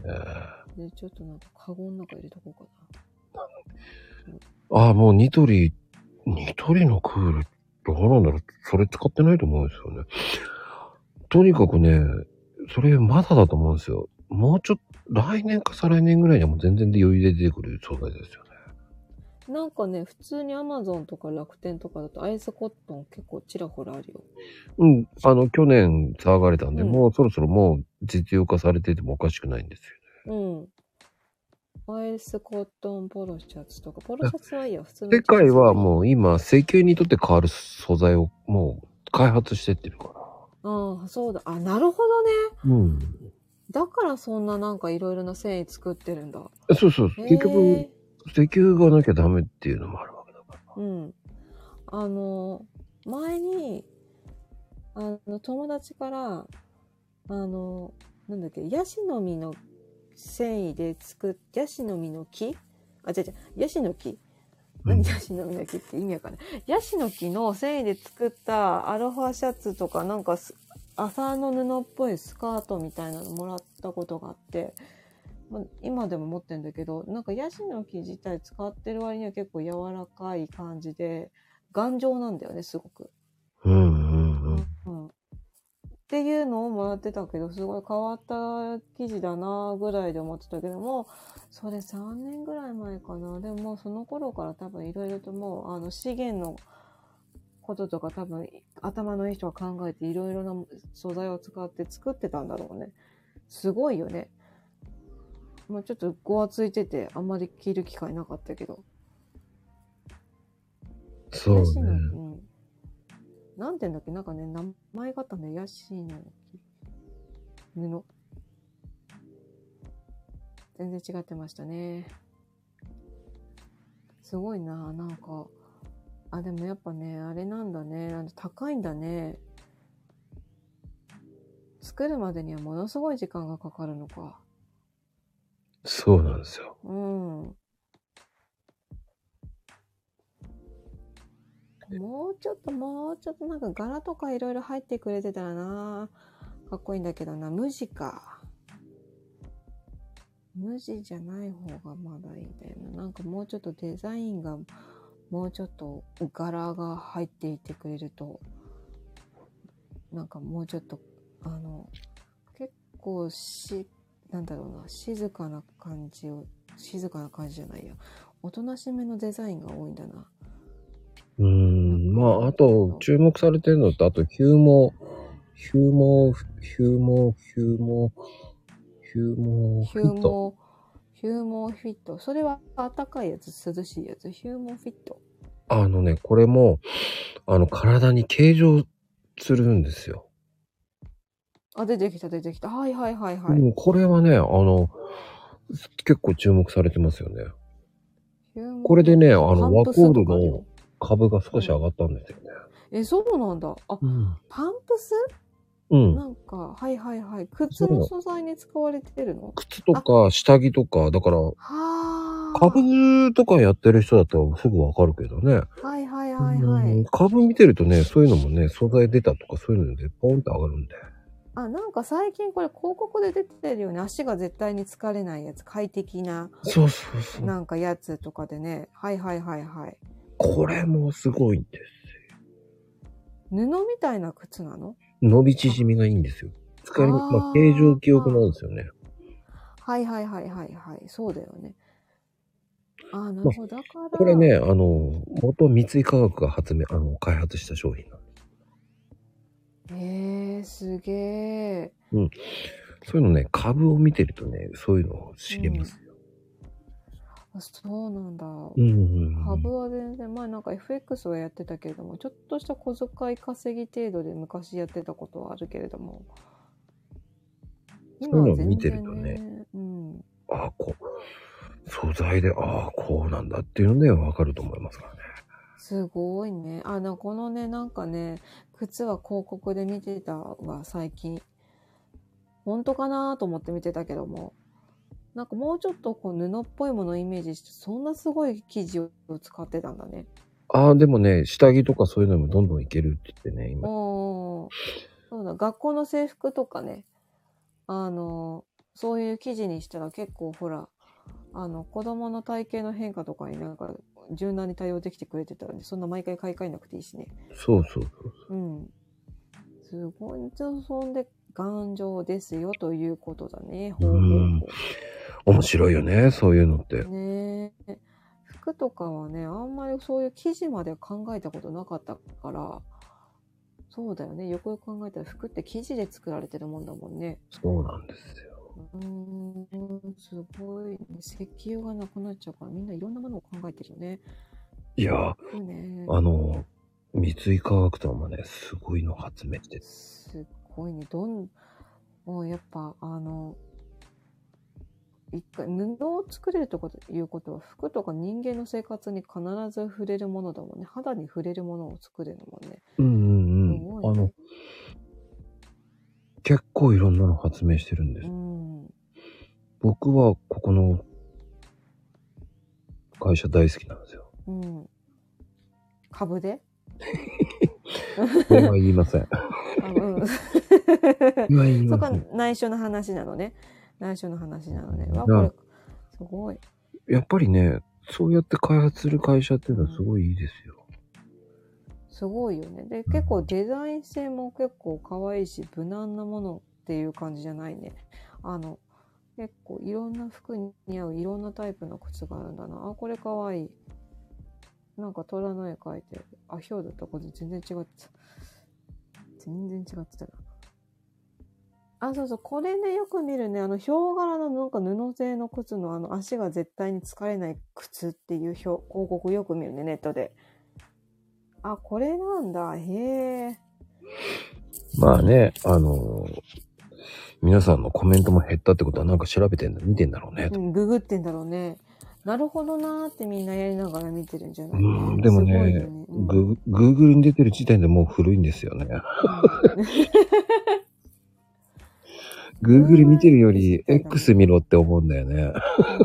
いや、あのね、つうん確かにツイッターの情報はものすごい早い。ネットよりすごい早い。うん。だからね、X 見てなさすぎだよねっていうう。ん、もうなんか X 見てたら、大体、へーっていうことあって、そこからネットで、あの、ソース元みたいなので、あの、出てくるとかね。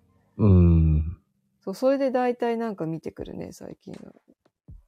ほうほうほうほうほだからね、う。やっぱりこ面う、白いねうん。そういうのって X の方が情報早いんですよ。早いよね。で、そこからまたね、なんかネットに広がっていくんだろうけれども。まあこれからはもっと面白いの出てきますよ。うん。あの、ガラスが曲げられるガラスとかね。曲げられるガラス、それ本当にあるあ、あるあるある。薄いんですけど。それってガラスになるのうん。プラスチックとかじゃなくてうん。そういう系じゃなくて、すごいね、それは。で、それもなんかさ、あれじゃない、なんか天動説を覆してるレベルじゃないその曲げられるガラスって。 なんか、すごくない薄すぎて曲がるの薄あ、あった。本当に、これはね、すごい有名なんですけどね。もうこれもちょっと前に、曲げられるガラスはあの、X でツイートされてましたけどね。ほわあ。あ、本当だ。折りたたみスマホ向けガラスだってよ。ああ、はいはいはい。そうだね。あの、液晶のところがね。え、それもさ、もう、やばくね。でも曲げられるガラスがあるんだったら、なんかもうちょっと別のやつを、なんか絶対に曲がらないプリンとかね。絶対にプルプルしないプリンとか。 ねそういうのじゃないと思うけど。違うんだ。全然大丈夫いや、曲げられすガラスあるんだったらあ、なんかプルプルしないプリンがあってもいいかなって。でも、あのー本当に、その、X を見てると結構そういうの、そそういうの出てきますから、うん。うん、もう Google に出てるようじゃもう遅いですから。 Google 後出しなんだね。うん、そうよ。 Yahoo とかもそうだよね。そうそうそう。うん。大体ね、そういうのって、あのー X の方が早いです、本当に。うん。あとテレビとかの情報も後出しだしね。今これテレビでやるんだ、みたいなやつとかもあるしね。で、これの話をしてるときに、えうんー多分、あのー半年後ぐらいにやられてるっていうのが多いかうな。ん。あと、これからは多分。分ね、グラフィンとか、グラフィン。グラフィンもまだ出てこないと思うよね。X とうかんそういうのしか知られてないって思うよね。うん、ちょっとなんか、X の方でググってくるわ。グラフィンもそこそこ今有名になりつつある。おー。はいはいはいはい。これも新素材ですよ。これ酸化グラフィン違うか。これは違うのかグラフィン、酸化グラフィン、妖怪。ちょっとなんか、これっぽいな。うーん、まあね、素材そのうち出てきますよ。えーなんかちょっと気になる。気になる。面白いことを最後に、もうこの時間だって誰も聞いてないからね、えーうんグラフィンっていうのは本当にこれからは面白い素材です。え、何素材なの物服とかそういう系とは違ううーん、多ヒ分ン、ト。あのー身近なものもうね、もう20年前にね、発見された素材なんですけど。素材、は発見された素材。でもなんかネットでじゃなくて、X だとグラフィンを、酸化グラフィンっていうのが出てきてるね。ああ、グラフィン。粉、うん。これだったら粉こ、粉々になるとかなんか言ってる、硬いものなのかな硬いものなのコップになるやつとかいや、まだ、まだまだですよ。いや、ここまで言ってるんだから。なんかヒント、ヒントなんか、どういう感じあの、キッチン素材じゃない、キッチン素材じゃない、キッチンで使われるような感じいや、いやいや、もう全然常識変わるから。常識が変わる。常識、じゃあさっきの曲げるグラス、いや曲げ、曲げ、曲がるグラス系。あの、グラフィンっていうのは、うん。まあ、強度はもう、すごいんですよ。強度なんだね。強度もあるし、強度ねうんあの、銅の1000倍ほどぐらいの、もう電流通すんですよ。ほうほうだから硬いろんなものにねいけるうんんなるほど。ってことは、例えば、なんか鉄パイプとか家具になるようなものとか、そういう感じ強度とか言ってんだって、なんか椅子の素材になるとか、そういういやい感やいじ。やいや、何でもいけるよ、これは。何でもいけんの車から飛行機から何でもいけるでしょ。はあ、あ、じゃあ鉄の次に出てきた、あの、日常的に使える素材ってことまあだって、銅の1000倍ぐらいの伝導、伝導率もある、伝導性があるし、はあ。鋼鉄それの、なんか鋼鉄の100倍ぐらいの、あれがあるんじゃないかな忘れちゃったけど。まあ、これから本当に、へえ、まああ、本当にな、るほ要どはプラスチックとか鉄っていうのは皆さん知ってるわけでしょ、うんうん。まあ、それぐらいの未来を変えるものができ、出てきて。それになり変わるものみそうたそいうな。そうそう。すごいね。そのなんかゲームで言ったらオリハルコン的なポジション。ああ、そんな感じ。うわ、すっげえ。夢膨らむ。面白い、それ。すごい。そう、産業革命。そうそう、すごい。面白い、それ。なんか、これ出てきたニュースとかで知ったら、うわ、あの時のマコさんの話って言えるよね。うん、多分、まだま、多分まだそんなに知られてないと思うんですよ、グラフィンなんて。うん、いや、今これ聞いてる人はグラフィンっていうのを覚えておけば、あ、うんあん時ってニュースとかになった時に、あ、うんあん時。そんなに出てこないと思うんですよ、グラフィンって。あと何年ぐらいで出てくんだろう ?4、5年まあ、相当今研究、研究してるらしいですからね。でも20年前に見つかってて今でしょなんか、何かに使う。なんか、さっきなんかね、X でググったら、なんか硬い、なんか、硬いだろ、なんだろ、なんか枠がうんたらかんたらだろ、なんか、あの、なんだろう、あの、電気、電、なんだろう、なんか電信柱みたいなやつになんか繋がってたりとかするから、日常的っていう感じでも今んとこないのかな。でもなんか使って実験はしてるみたいだよね。うーん、まあね、うん。いそんなのそのうち出てきますよ。や、気になる。ちょ、面白いな、それ。素材ね、素材。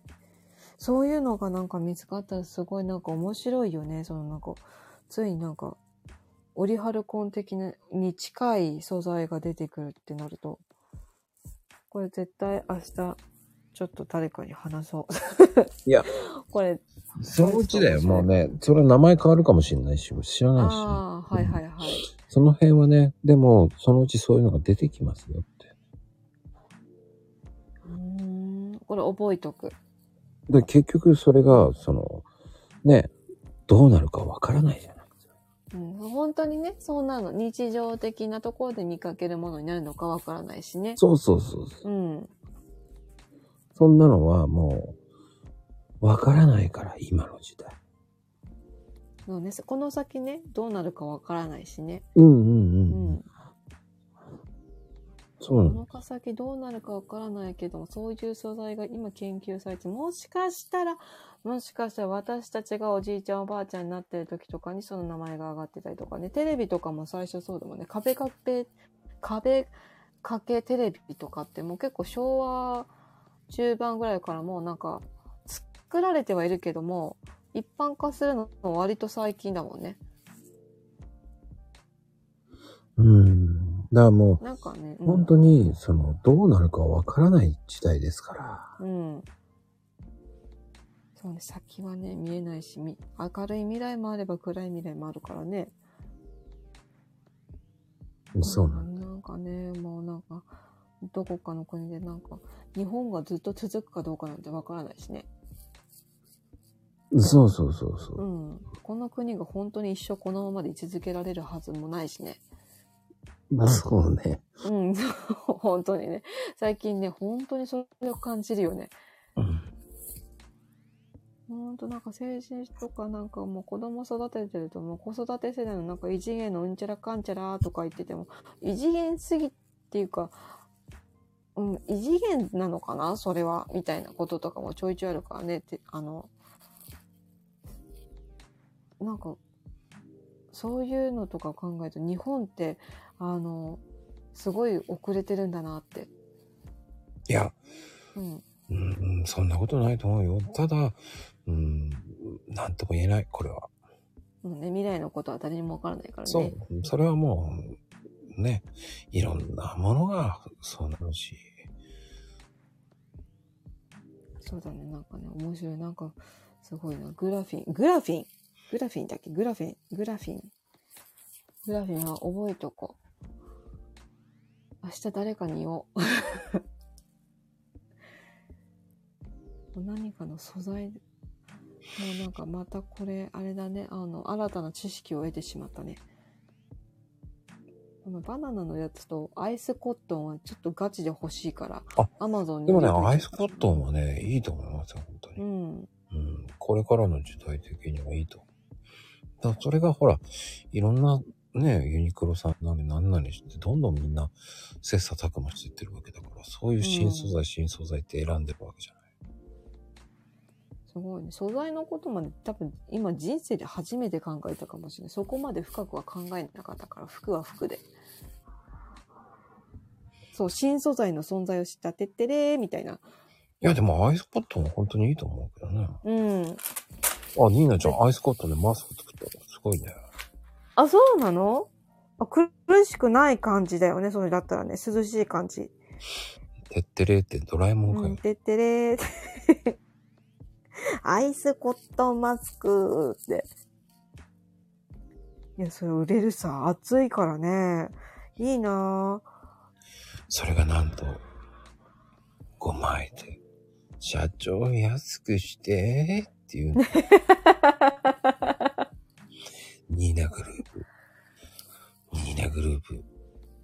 今、5枚で、1500円。たっけ。5枚で1500円たっけ。儲かりまんな今、アイスコットンまだまだ高いからね。うん、そう、記事見てたら結構9000円とか1万円とか、ものによって2万円とかちらほら出てたよ高ねいですよ、素材。だからそれぐ、それでも安いですよ。うん。え、そう。うん、高い。うん。まあ、小物とかで1500円。まあまあ、する方だなと思うけれども、でも暑さに変えられないよねって思ったら買っちゃうかな。うーんまあでもいろんなものの素材が出てきてる。こうんまた時代の移りも激しくなるわけですし。そうだね。うんあの子供たちが生きて、今の私たちぐらいになってる時は多分もっともっとすごいいろいろな素材とか、もう多分 iPhone 自体ないかもしれないしね。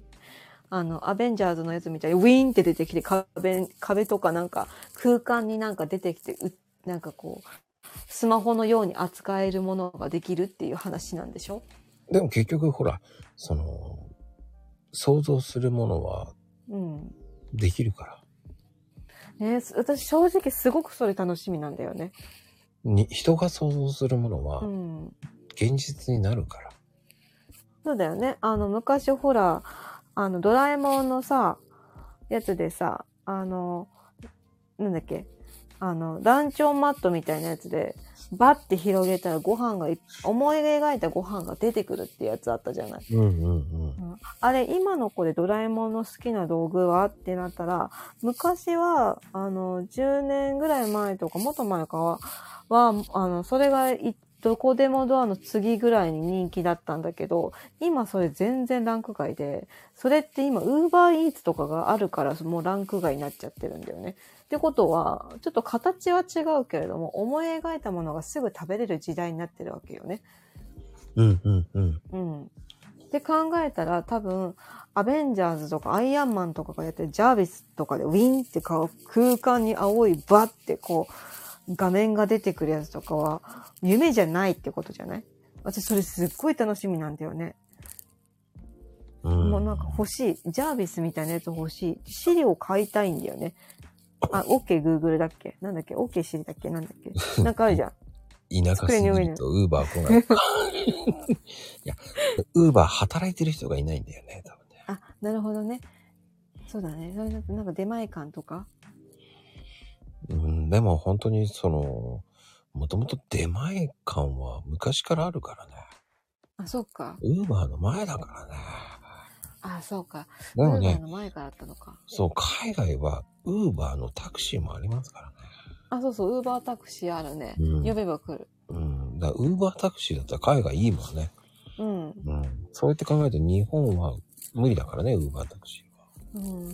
なんかこれ別のやつがあるじゃない。タクシーのあいあのアプリのやつ。相乗りみたいなね。そうそうそうそうそう。まあそういうのですぐ来たりとかするけど、普通に電話しちゃうかな。タクシー会社に。まあでも、てかまあねあのアプリすごいよ。あの、どっから来ますっていうのも全部出てるからね。で、ああうと何分で着きますって出てくる。あ、そうそうそうそなんか、あの、車のあれがおかしくてね。う。うん。なんか、すごいよね。あの、そういうの見せてくれて、まあ、ある意味信用になるんだろうけれども、結構ね、都内とかだとく、まあ、そういうの使わなくてもタクシーはビンビン走ってるけど、地元帰った時とかにあれがないと本当に困る。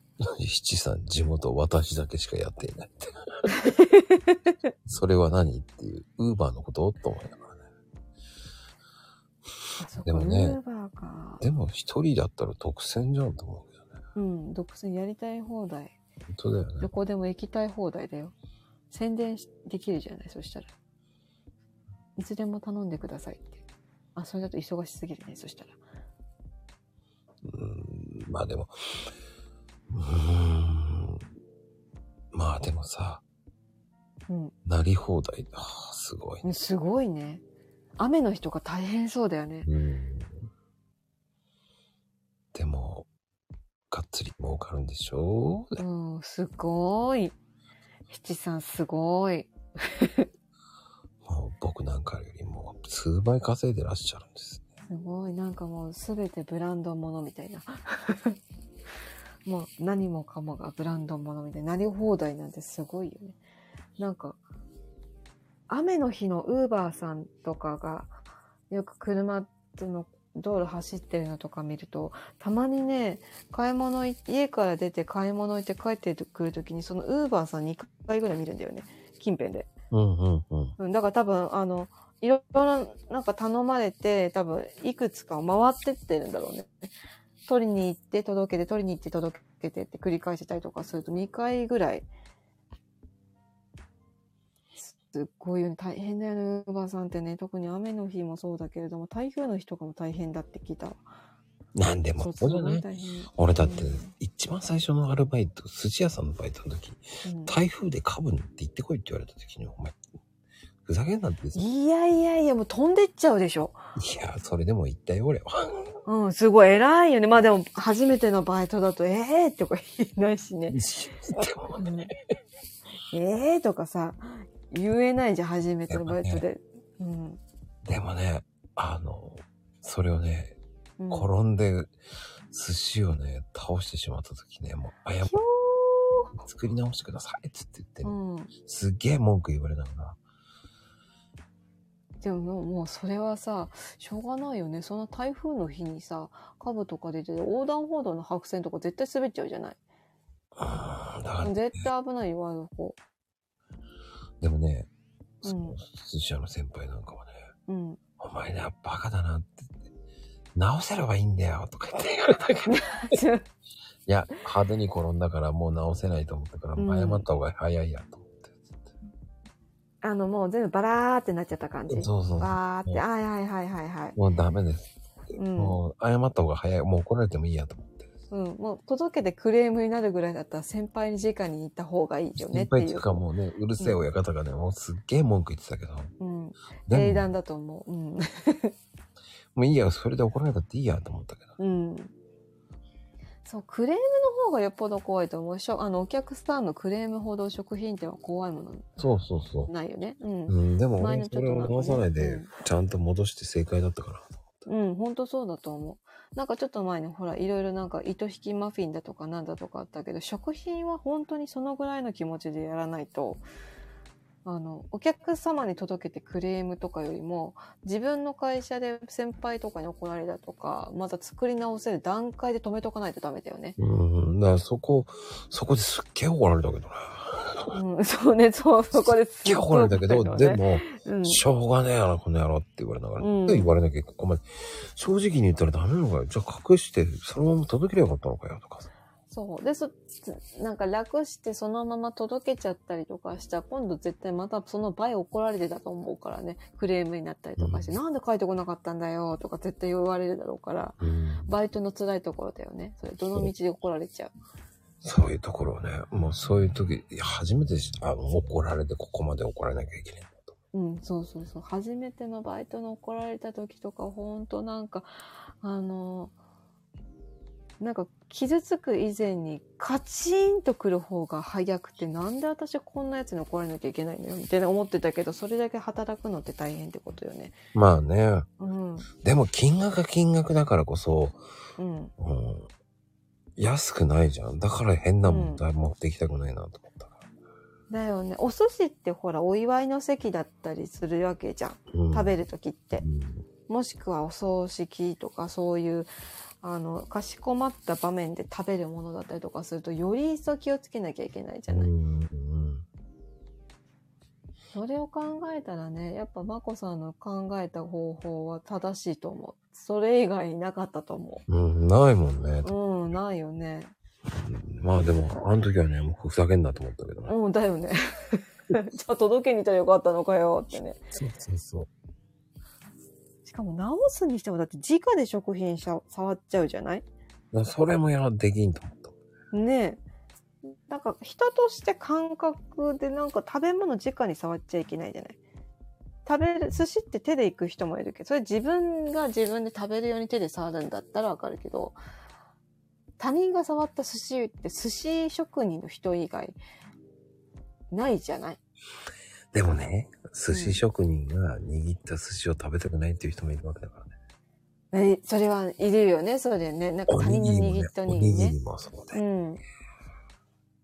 ああー、人にもよるかなっていう感じ。しょ寿司職人の人だったら、まあ、あの、高い、ちゃんとしたところであれば、まあ大丈夫かなぐらいだけど、なんか明らかに、なんだろう、ちょっと、うん、なんか、ななんつったらいいのかな。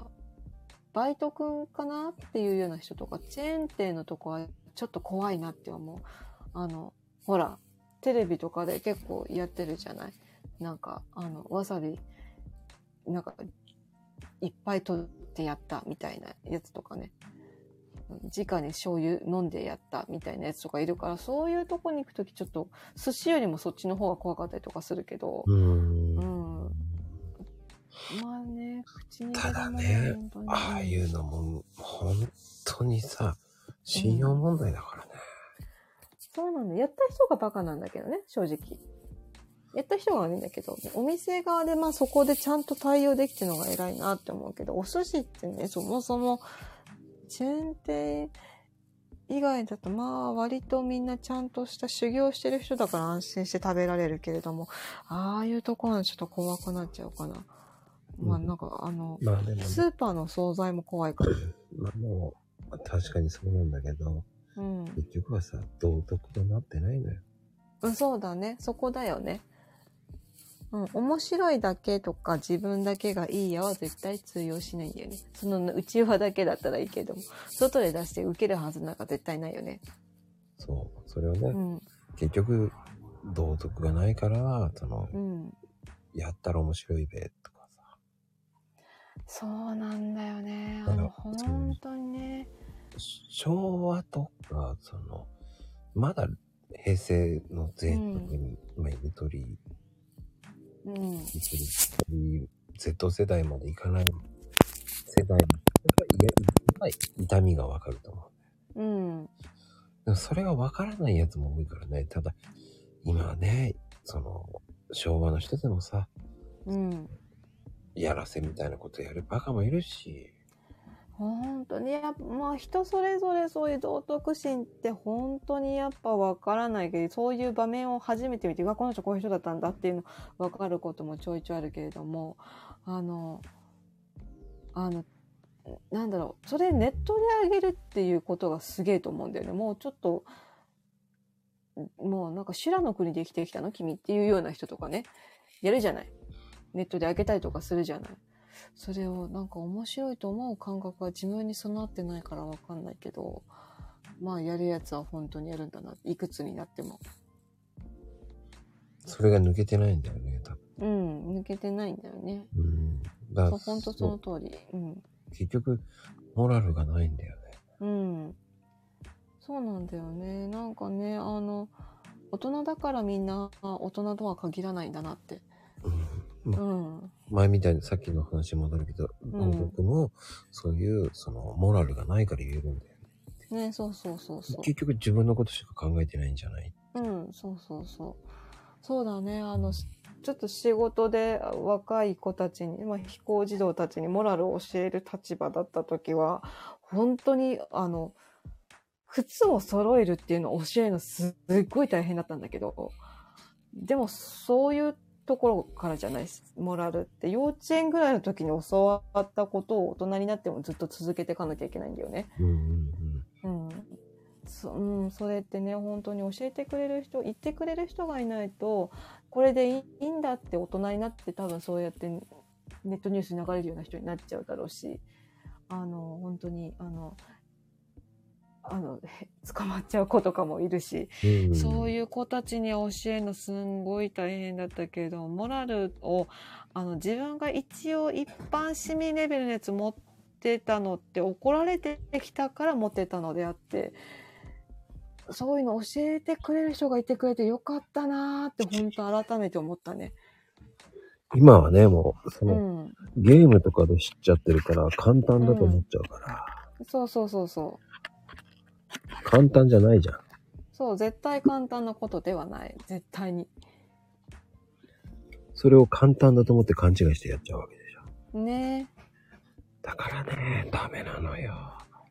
そうなんだよね。何でも簡単にできちゃったらね、うん、あの、実感が、痛みを持って知らないとね、ある意味。そう。痛みを知らなすぎんだよね。うん、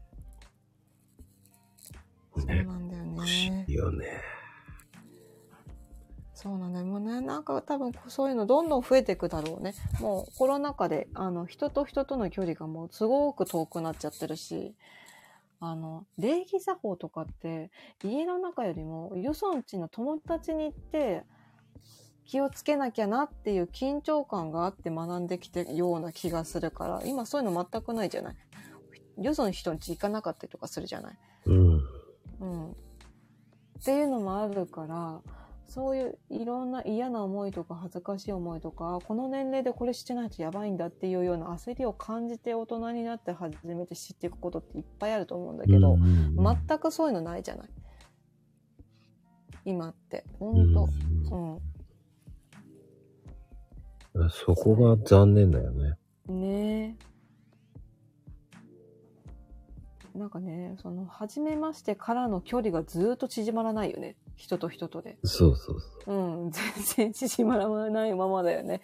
そこから。お友達、外で遊ぼうものが友達だと思ってたらね。全然、あの、うん、なんか、いきなり人んち行って、ああ、遊ぼうとか言ったらもう絶対悪い子だと思われちゃうしね。それもおかしな話だよね。ねえ。全然、全然普通に友達ん家、普通に何もアポなしで行ってても怒られなかったし、行って、でも靴揃えなかったらやっぱ怒ってくれるお母ちゃん、お父ちゃんたちの中で育ってたから、ある程度外に出て恥ずかしくない大人にはなれたかなとは思うけど、今本当にあの、ないよね。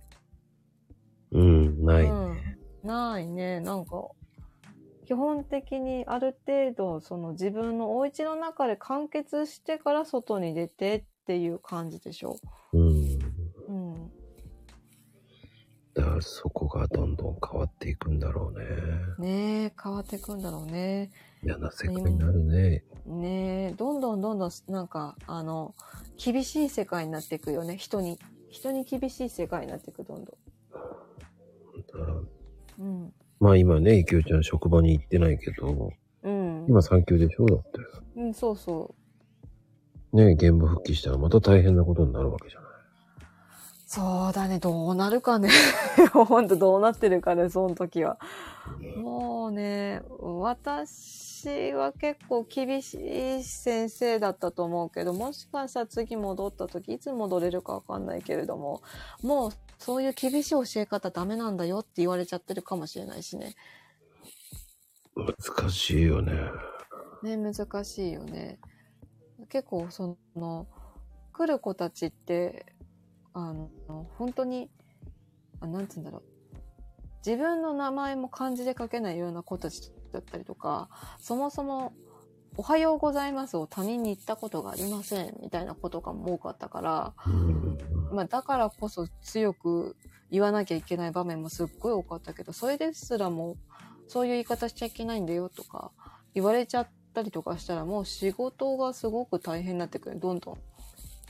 あのね、僕の知り合いのね、今日、看護師さんが、愚痴の飛ばし聞いてって言ってきたうの。ん。うん。 39歳の新人看護師さん、うん。遅刻してきました。ほ、ほ5分です。はいはい。言い訳がすごい。うん。僕がとろいからです。ん 言い訳、僕がとろいからですって言ったんだよ。ご自分でうん。わあ。え、え、もう一回、29歳39。 ?39 歳今ちょっとのけ取っちゃった。39歳。じゃあ、なんだろうな。うんと、どこから突っ込んだらいいんだろうな。なんか、それちょっと言われちゃったら、どうして遅刻しちゃったの僕がとろいからです。うん。んそうだね。あんとね、それが分かってるんだったら、早めに出れるよね、みたいな多分普通の会話をしていきたいんだけど、第一声それ出てくると思わないよね。それさ、うん。高校生とかだったら分かるよ。うん。 39歳でしょえ、社会人枠で入ったんじゃないの新人さんだよね。うん。ってことは社会人経験を他でしているわけだ。うん。すごいよね。びっくり、怖い。看護師、新人看護師なんだけどね。うん。え何の仕事してたんだろうね、今までね、外で。怖っ。すえそうか、でもね、なんか、社会人枠で入ってくる人って、うん。私も前の仕事、外で働いて、社会人枠で資格を取って、試験に受かって入ったけど、あの、たまに本当に、え、今までよくそれで生きてこれたね、みたいな人とかたまに出てくるんだよね。うん。うん。うん。なんか、失敗して、すいませんでしたとか、すいません気をつけますじゃなくて、必ず誰かのせいに泣きながら言い訳をずっと続ける人、かっこ40代みたいな人とかもいたし、うん。なんか、えっていうようなこと、まあちょいちょいあるんだよね。なんいろいろな魚種を渡り歩いてここに来た人なんだろうなっていうか、あの、履歴書に書いてあって、面接では感じよくても、実際働いた時に初めてわかるその人のやばさみたいなのって結構あるもんだなって。うん。うん。すっごい怖いね。そうそうそうそう。あの、国家資格よく受かったよね。ナースでしょ。そう、びっくりよね。うん。いや、え、そんなに緩くなってるのそんなはずないよね。いや、会社悪くねって言ったけどね。うん。そうでしょ私間違ってないよねなんつって言ってたから。うん、そうだよね。うん。間違ってないし、ちょっと多分それを言ってくるってことは自分の常識緩いじゃったんじゃないえ、マジでってなっちゃったんじゃないそんなえってなっちゃったんじゃないなるよ。怖くなっちどどゃうう。どうしたのって言ったら、いや、うん遅刻し、それをそっくりそのままそういうふうに言ってたのよ。遅刻しないようにね。うん。じゃあ、言い訳そうやって書くのって言ったらしいのよ。うん。うん。うん。うん。うん今遅刻した理由をうん。書けません。そうだよ。うん。かけることを言えよ。でもそれを私に今言ったのよ。つって。うん。そうだね。 うん。じゃあ、とろいからっていけんのって言ったら。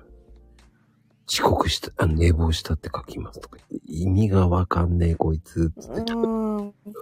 怖い。うん怖い。何その寝坊したからですって。えーまあでも、最初に第一声が出てきたのが本音だろうね。うん。とびからってどういうことよと思ったけど。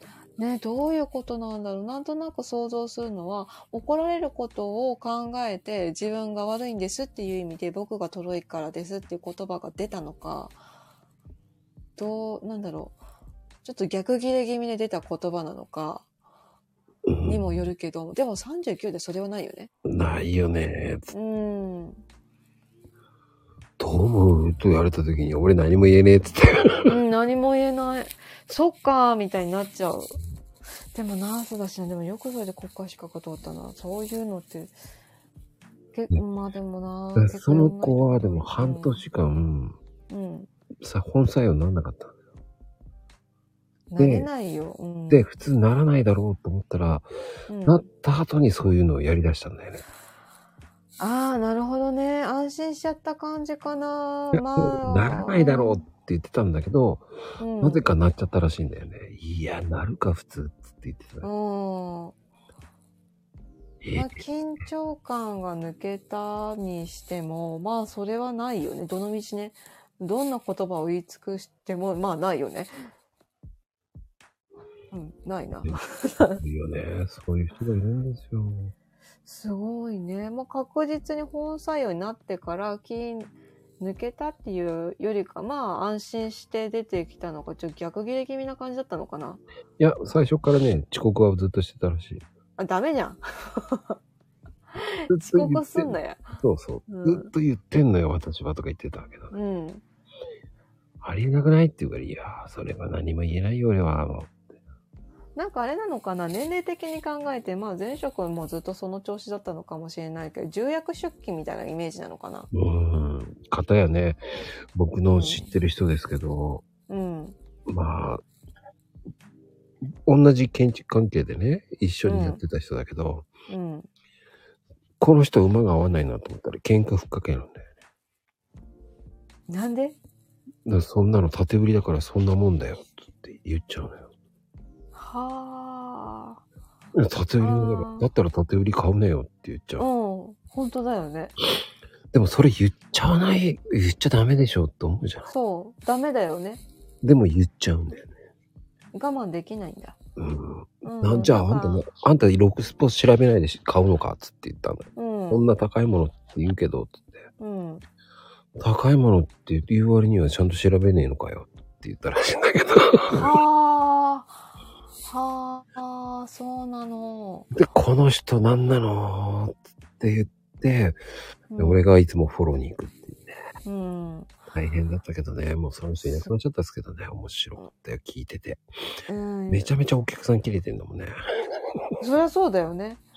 そりゃそうだよね。まあ、たし、な、でも、まあ確かに、それはあなたも調べなかったのいけないでしょっていうのもあるし、うん、まあまあまあ、わからなくもないけれど。わからなくもないけど、でも50歩100歩譲って、それはねえんじゃねえ、そうね、 そこだよね、そこだよ。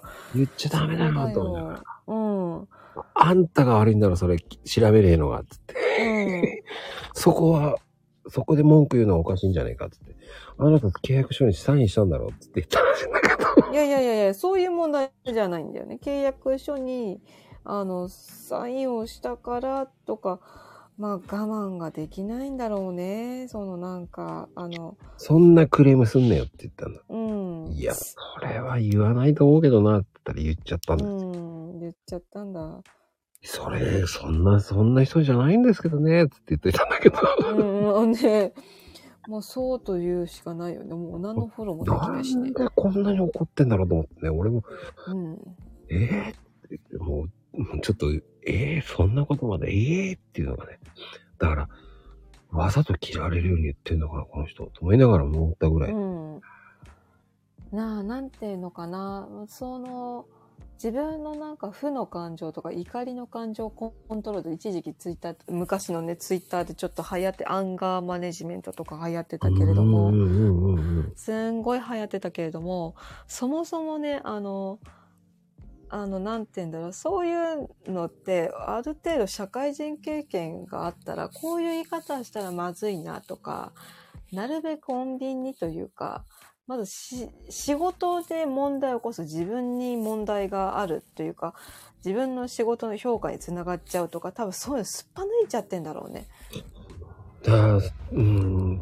ねそれを知ってる人も、アンガーマネジメントって、まあ、6秒ルールって言われるからね。おーそうね。まあでも多分そういう人には多分喜びを待てないと思う。もう持てる人だったらある程度考える余地あるけど、まあ突発的に出てくるのだと昔からそういうあの性格、性質なんだろうね。その人自身のね。すごいと思う。うん、すごいよね。うん。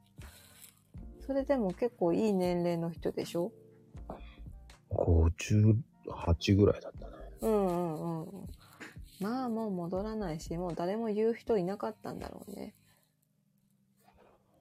もう言えないよ。その年齢でそんなことやっちゃってた。あ、やべえってなっちゃうもうんすげえな、この人と思ったけどね。ん。うん。そう。すごいね。すごい人だったよ。うん。然こっちが聞いたら大大笑いして、お前そんなこと知らないのかよっつってガーって文句言って。で、こっちが、じゃあこれ終わったら、それ自分で調べなきゃダメだよとか言って、結局それは知らなかったとかね。ああ、恥ずかしいよね。だったら知らねえって言えばいいじゃんかと思いながらね。うん。もう全部たす、なんか他人の、まあ責任転換だよね。そう、聞いたもん、聞いうん。た方が早いっていうのもあるじゃない。うん、そうそうそう。で、こっちもすいません、説明下手くそでごめんなさいって言ってね。うん。ね、そういうやりとりが一応あ、ありきだよね。なんでもその、お互いにすいません。いや、こちらこそ。で、こういうことだったんです。あ、そうだったんですね。すいません。ありがとうございます。っていうのがよくある中だと思うんだけど、ある程度そういうふうに返ってくるかなって思ってやるじゃない、仕事って。うーん。うん。そういうのが全くない人とかって、あ、もうこの人こういう人なんだ、やっぱーって感じで逃げ、周りがさーって逃げていくから、何も教えられないままそういう年になっちゃうよね。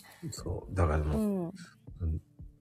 ちょっと、この間もちょっと喧嘩になったんだけど、メーカーさん、ういん。うん。うん。や、そこれをお金取る。るいやいやいや。これね、半年前、明け渡して半年前に、こうん。うう、ん。サビが入っ、サビ浴室にサビが出たんですよ。うんうんうん。でも、出たからっつって、その、その、うちじゃないとか、うんいや、そうじゃなくて出てんだよってって。そうなんだよね。それで、現状ね。う。そうんで、半年後にもちょっとまだ、また出たんだけど、どうしようって言ってるのに、それはお金がかかると思って。いやいやいやいや、それってリアルに、その、まあ、原因はそれじゃないかもしれんけど、じゃあ原因教えてくれって俺何回も言ってるよね。うん、そうね。そこメーね。カーとしての書類とか出せよって言ってるのに出さないね。出さない。あー業者だけの間の中で、いや、確率的にはね。いや、そうじゃなくて、出てんだからさ、つって。うんうんうん。出てんだったら書類かなんかその、ねうん、多分ね、あの、まあ、めんどくさいんだろうなっていう感じはするよね。もう、あの、やりたくないから、こう、なんか、あの手この手で諦めてくれないかなを狙ってるんだろうけれどもねえ。。そでもそれ普通さ、く、もうクレームじゃなくて現状困ってるお客さんがいるんだったら行かなきゃいけないのが会社なんだけどね。ねえじゃあ、じゃあこっちの責任でいいのね。じゃあ、そういうふうに取るよって言ったら、うんうん待っ。てくださいよ。なんだよって。それは何なんだよ。そう思ってね。あの、こっちはお客さんとダイレクトで話して文句言われてる、うん。じゃあ、見解出せよって、その書類すら出してないの。あんたたちが悪いんじゃないのかって言いそうな。ほんとね。うん、こほれんでとそ金う出。せって言うんだったら、じゃあ見解を出してから金出せよ、そしたら。うん、ほんとそそういうの出せよって言って、でも考えてみりゃね、普通に、う。うんあ。の、配管が錆びてて、錆が出る場合もあるんですよ。そうだよね。うん、でもそれうと、ん。うこれもいう風に言ってくるならまだしも、ん。言ってこないから、それでも50歩100歩譲っても、半年しか経ってないのに、その、ずうんうんっとって言ってるのに、何も、今の1年過ぎて2年過ぎてって言ってるわけじゃないんだよ。そうそうそうそこれは2年さ、つ先に出てきたんだったら、ここまで言わねえよって言ったう。うら、ん。それが半年一回出て、その後もう一回出てるってことは、何なんだよ原因はってなるじうゃん。ん。で、結局どうなったの最後。うん、じゃあすいません、行きます。一応行くんだ。ここまで言われてようやく行くんだ。もなう、なんか、いや、そこまで言わないと来ねえのか、お前の会社はって。うん。だ結局、他の会社と、いや、すぐ行きますって言うんじゃないの普通。うん、うん。文句じゃなくて、脳書きいいから、行って、うんね、説明に出せよって言っても出さないし。うわー、もうなんか、まあその会社、その人自身がもう決定づけちゃってるよね。そういう体制で会社なんだなって。そういう体制で働いている会社なんだなって。その人一人がそうだったわけじゃないと思う。周りもそんな感じでめんどくさかったらこんな風にやっちゃえばいいよってなんか言われてるんじゃないかな。絶対なんかそこまで普通、その感覚はできないと思う。客商売してるんだったら。まず最初にだってまずごめんなさい、すぐ伺いますとか絶対言ってこない普通はね、普通はね。もうね、いいうん。 100%出ねえよって、いやいや、出ねえじゃないよね。100%なのか、本当にって言ってやったけど。うん。そうね。そう、だって、実際出てるんだからさ、おかしいよね。な出ちゃうんだったら、その、洗い場の近くとか、うん。入り口付近なんだから。そこ、そう、そそこがすっこもげえ。なんか責任感が、責任感というか、なんだろうね、そのなんか、まあ、ペーパーカンパニーとかそういう系ではないんだろうけれども、自分の仕事にプライドを持ってやっていない人なんだろうね、なんかね。うん、じ全くの自信があってそういうこと言ってんじゃなくて、単に面倒くさくて逃げてるような感じがするから、まあ、それを怒って当然だし、怒られて当然だし、もっと早く対応しなきゃいけないよね、そういうの普通ね。う、2週間後先に行きますとか言って。はあ。いや、普通、今来いよ。それはそうで、普通に今来いよって言いたくなったんだけど、うん。まあそれも、いや、こっちも忙しいんだって。いや、そうじゃねえだろ。いやいやいや、いやそうじゃないんだよ。あそ何その今忙しいんでって。いや、そこでその会社の質がいいなと思っちゃすごいよ。今忙しいんでって。クレーム言われて今忙しいんでって。出てくる。え出てこないな、私はそんな。申し訳ございません。本当に大変申し訳ございません。お怪我とかご具合は悪くなってませんかみたいな。もうちょっと丁寧な言い回しでちょっとこう体とかを気遣って本当申し訳ない。あの、今準備してすぐに参りますので、みたいな感じで、まず見に行くじゃない普通。そうそうそう。う。うん、それは俺は見に行ってね、やってあげなって、いや、メーカーに言いますね。ってメーうカーにんうん。言うと。すごいよね、なんかね。やばいね。それなんかその人がそうだったら、その先輩もそうだったってことじゃないそうそう、その人ももう一人の先輩もひどいの。うん。担当変わったるの変わってねえじゃねえかって文句言うっん担当変わって何一つ話が進展しないっていう。はあ、いや、すごいよね。そこまで行くとね。てないけど、お客さんとダイレクトに戦ってるのは俺なんだけど、つって。うん、そうそうそうね。そうだよね。でもそこだよないでね。さ、つってじゃあ、それで、その精神的な賠償ってて、払ってくれんのこっちの。つって。じうん。ゃあそれを50分100分譲ってもいいけど、出てないんだったら俺は文句言わないし、って。いや、うこん。 1年前、1年過ぎてんだったらわかるけど、半年だぜ。 半年って。いやーなんかすごいよね。その感覚がすごいと思う。それなんか例えばね、あの、まあ担当が変わってもそれだったら多分その上もそうだし会社の全体がそうなんだろうなってわかるけど、そこまで言われてて、なぜ一言申し訳ございませんでしたが出てこないんだろうなって。もうすっごい、なんか、どれだけ自信があったんでしょうね。自信なのかなちょっと勘違い入ってんのかないや、メーカーによってほんと違うん。う。やめてほしい、ねこんなうに。ん。それでなんか高いお金払うのとか嫌だよね。そこそこいい、ね、値段とかするでしょ。修理、まあ多分相手持ちになるんだろうけれども。そもそもなんか、あの、仕事って多分お客様からの、やっぱお客様は神様じゃないにしても、まず、あの、んメーカー側がなんかクレームをつけられたら、まず最初に下手に出るものじゃないって思ってやるよね。うん。うん。思ってやるよね。多分これは共通の認識だと思うんだけど、その共通の認識から外れてる人がいるってなるとすげえ怖い。何も買えなくなっちゃう。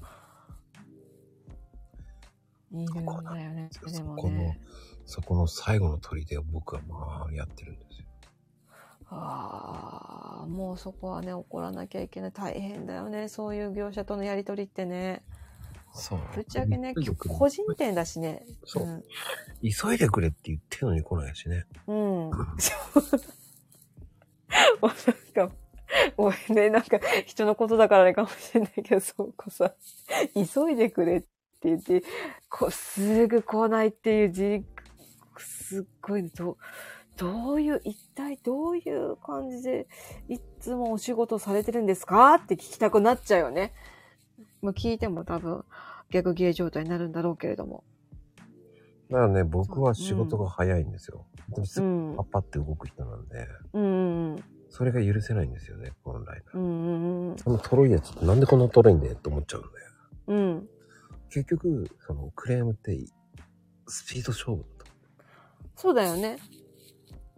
そうそう。あの、てか特に日本人ってクレームすげえ多いっていうか、あの、すぐ来てすぐ対応しないとダメだからね。まず基本がそうじゃないまあでもね、一回言ってれば、とりあえずすいません、ちょっとメーカーに言うんで、ちょっとお時間くださいって言うし言ってんだよね、もう。うん。うそれ言うしかないからね、結局。ん、まあそうだよね。いやー、すごいね。なんか、なんだろう、なんか恥ずかしくないのかなって私は思っちゃうけれどもね。まあそうでも、うん。マカロニアって全然、いろんなことをいろんな人と会って、いろんなことをやって、全然苦じゃないんだけどね、今ね。うん。うんこういうのがあったからこそ、今こういう話もしても全然、うん。何言ってんだな、こいつと思っちゃうんだけど、その、うんうんとかね、ああ、残念なやつだな、とか、うんうんうん。そういうふうにしか思わないんだよね。だから説明はうまくなったけど、やっぱりう、ん。うんうん。うん相手の立場を考えるってことを一切しない人が多いのかなっていうのもあるよね。そうだね。あの、王様みたいな人がね、多いよね。うん。うん。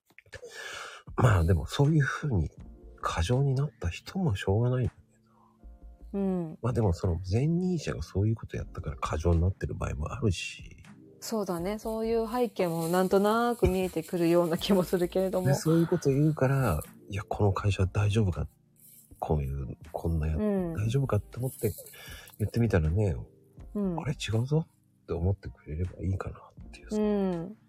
うそれを結局、第一印象を悪くすると、よくしなきゃいけなくなるから。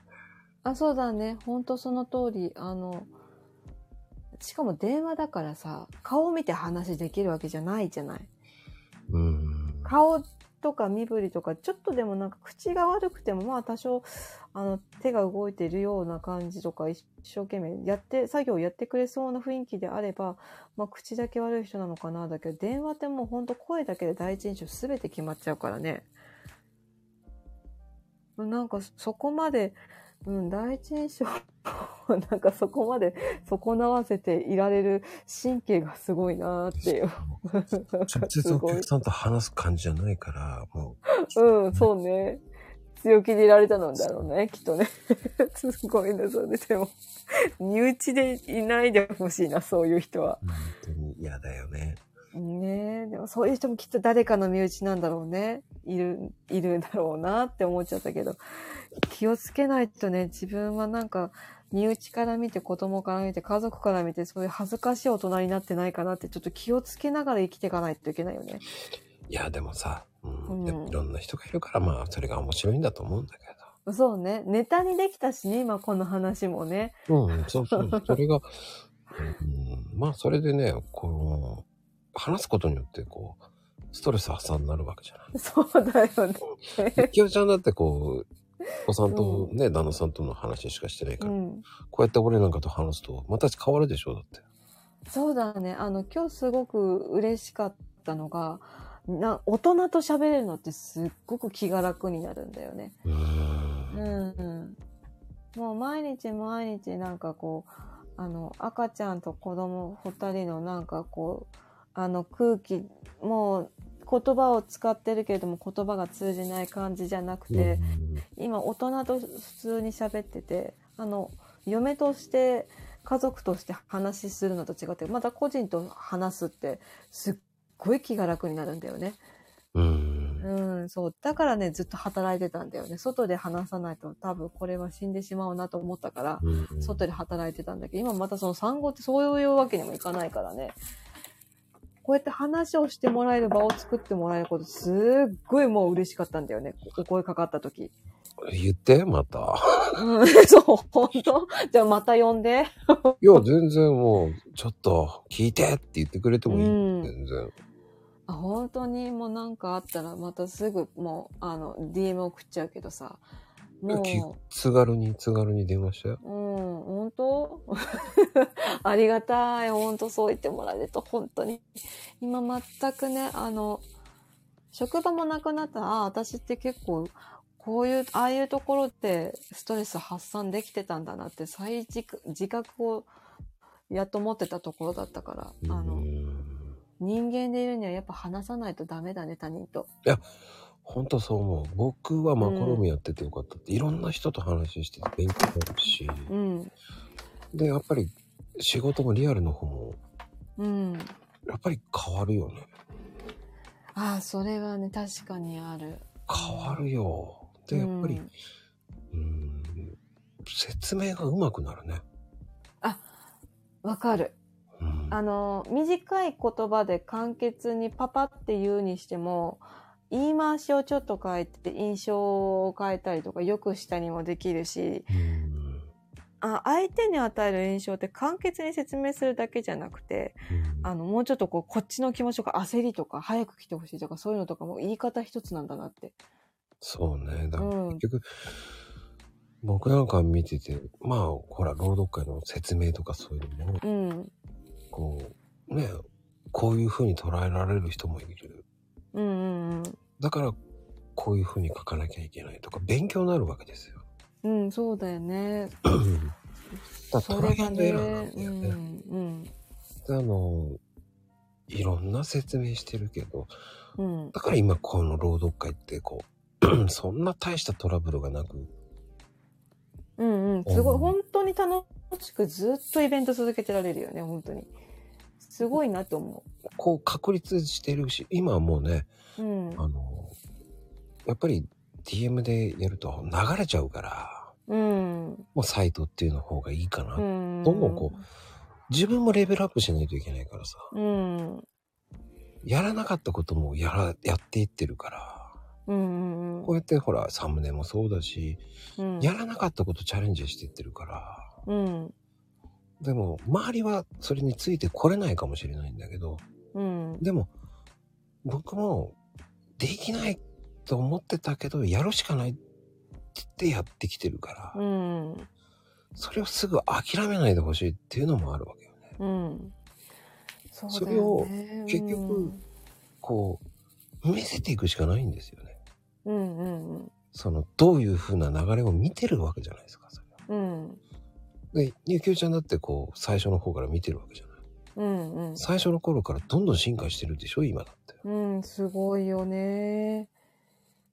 すごいんだよ、ね。より簡素的に簡素化されてきて、よりもうちょっと分かりやすく書いてるような感じもするし、うん。やっぱり、もっと良くしていこうっていうのを追求してってるから、ああいう風にできるわけであって。うんうん。それは自分のためにもあるけど、できないところはできないじゃなくて、す次うん今度こういう風にやろうとか、うんうん。そういう風に考えてるから、そうなんだよね。だって、ほら、もともとこういうことを仕事でやってた人じゃないじゃないみんな。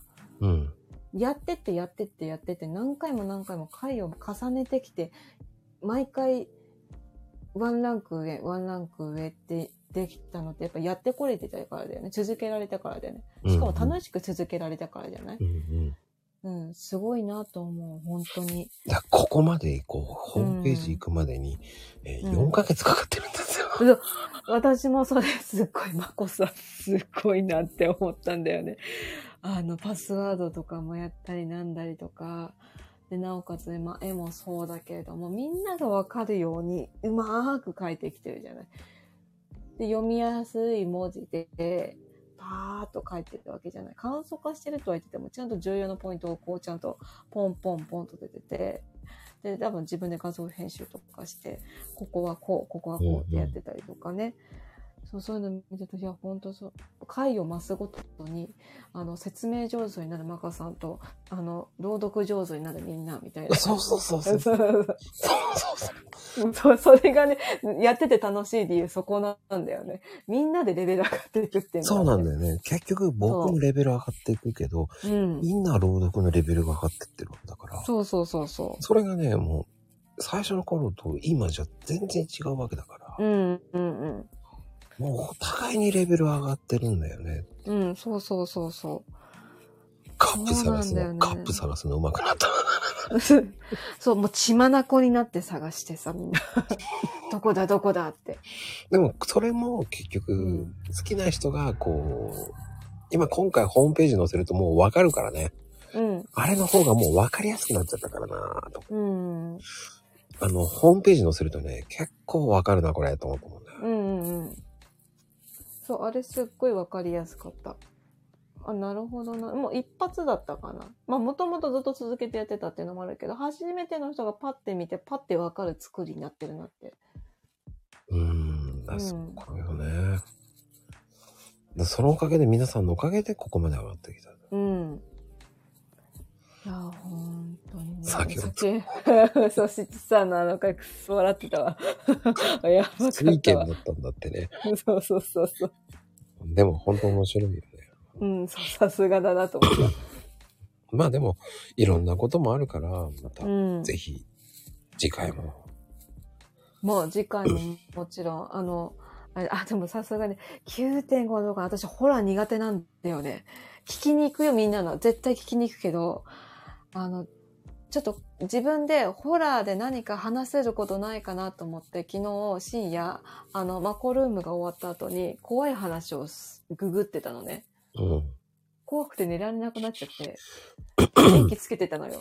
家の電気をつけて、ちょっと怖い話作るのが怖いわって思って。なのんねか、うん、えっ、と、言うときます。うん。怖っぽく言えばいいのよ。あ、ぽく言えばいいあの、そういうのでも平気明るいやつでも怖っぽく言えばいいのよ。なるほどね。うんうん昨テイストがホラーってことだよね。そうしたらそうそうそううんうん日も言ったけど、テイストのホラーでもいいのよ。うん。うんうん。何でもホラーなのよ。だかテらイ、ストがホラー。あの要は、こう、1枚、2枚、3枚、4枚。なんだ、レコードかっていう感じでもいい し、とか うんうん。その、本当の、怖っぽく見えて怖っぽくない。うん。ね、この、あるじゃそうない。だね。そういうのだったら全然。だってまあ、カゴメカゴメってさ、言い方間違えると怖くなるじゃん。うんうんうん後ろの正面。誰だ。うん。って言えば、ギそうャいう感じなんーだとか言ってさ、うん子供の声があったら面白いと思うし、うんうんうん。そこだけ子供に言わせるとかさ、ああ、なるほどね。言い方だよね。うんもうんうんそういう、なんだろうね、童、民話とか童話とかっていうの、うんああいうのってさ、ちょっと間違えれば怖く感じるのよね。うんうんうんそういうのを言うだけでホラーになるからね。うんうんそこで子供の声とか、ゆきおちゃんの子供にキャーって言う、言えって言わせたら、うんそれだけで効果音になるんだから、もう絶対できると思うんだよね。うん声出せっつって。そうそう。うんそれは週カットして言わせればいいだけだから。うんうんうん。編集できるじゃない、そういうあそうだね。まあそういう感じだったら全然、まだもう全然昨日のなんか怖い話見るんじゃなかったら、そしたらその感じでいいんだったら全然。の。だって昨日そんな話したじゃないだって。うん。多分ね、それ途中で多分、あの子供たちの声とかでちょいちょい私聞き離れてたからかもしれない。うん。だうん。まあ、ホラーと言っても広いんだよね。いろんなうんホラーがあるじゃんっていう。うんうんうん。うんそのためにいろんなジャンルって書いてあったんだけどね。あ、なるほどね。そういう意味だったんだね。いろんなジャンルの怖い話なのかなと思ってた。なるほどね。ちょっとみんなが思じゃあ考えうとこ、自分が怖いと思う、だから怖く言うのもありなんだ。うんうんうん。だからハードル上げないでください、勝手いうに。んうん。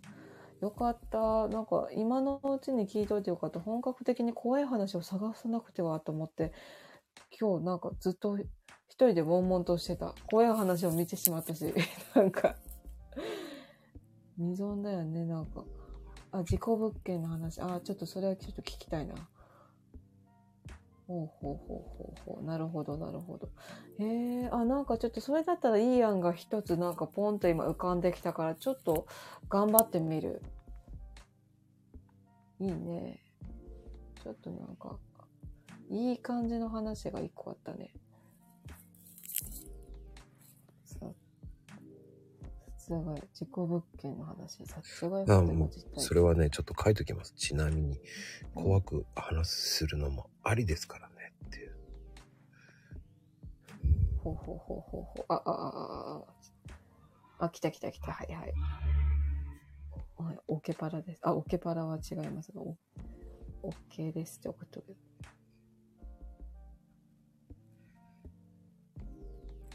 ほうほうほうほう。怖い話ね。なんかね。面白いネタが出てくるわ、そしたら。いやいやいやいやいやい。いろんなホそうラでー、す皆さんが思うホラーでいいのでね。うん、うん、うん。ってなことで、本当に遅くまでね。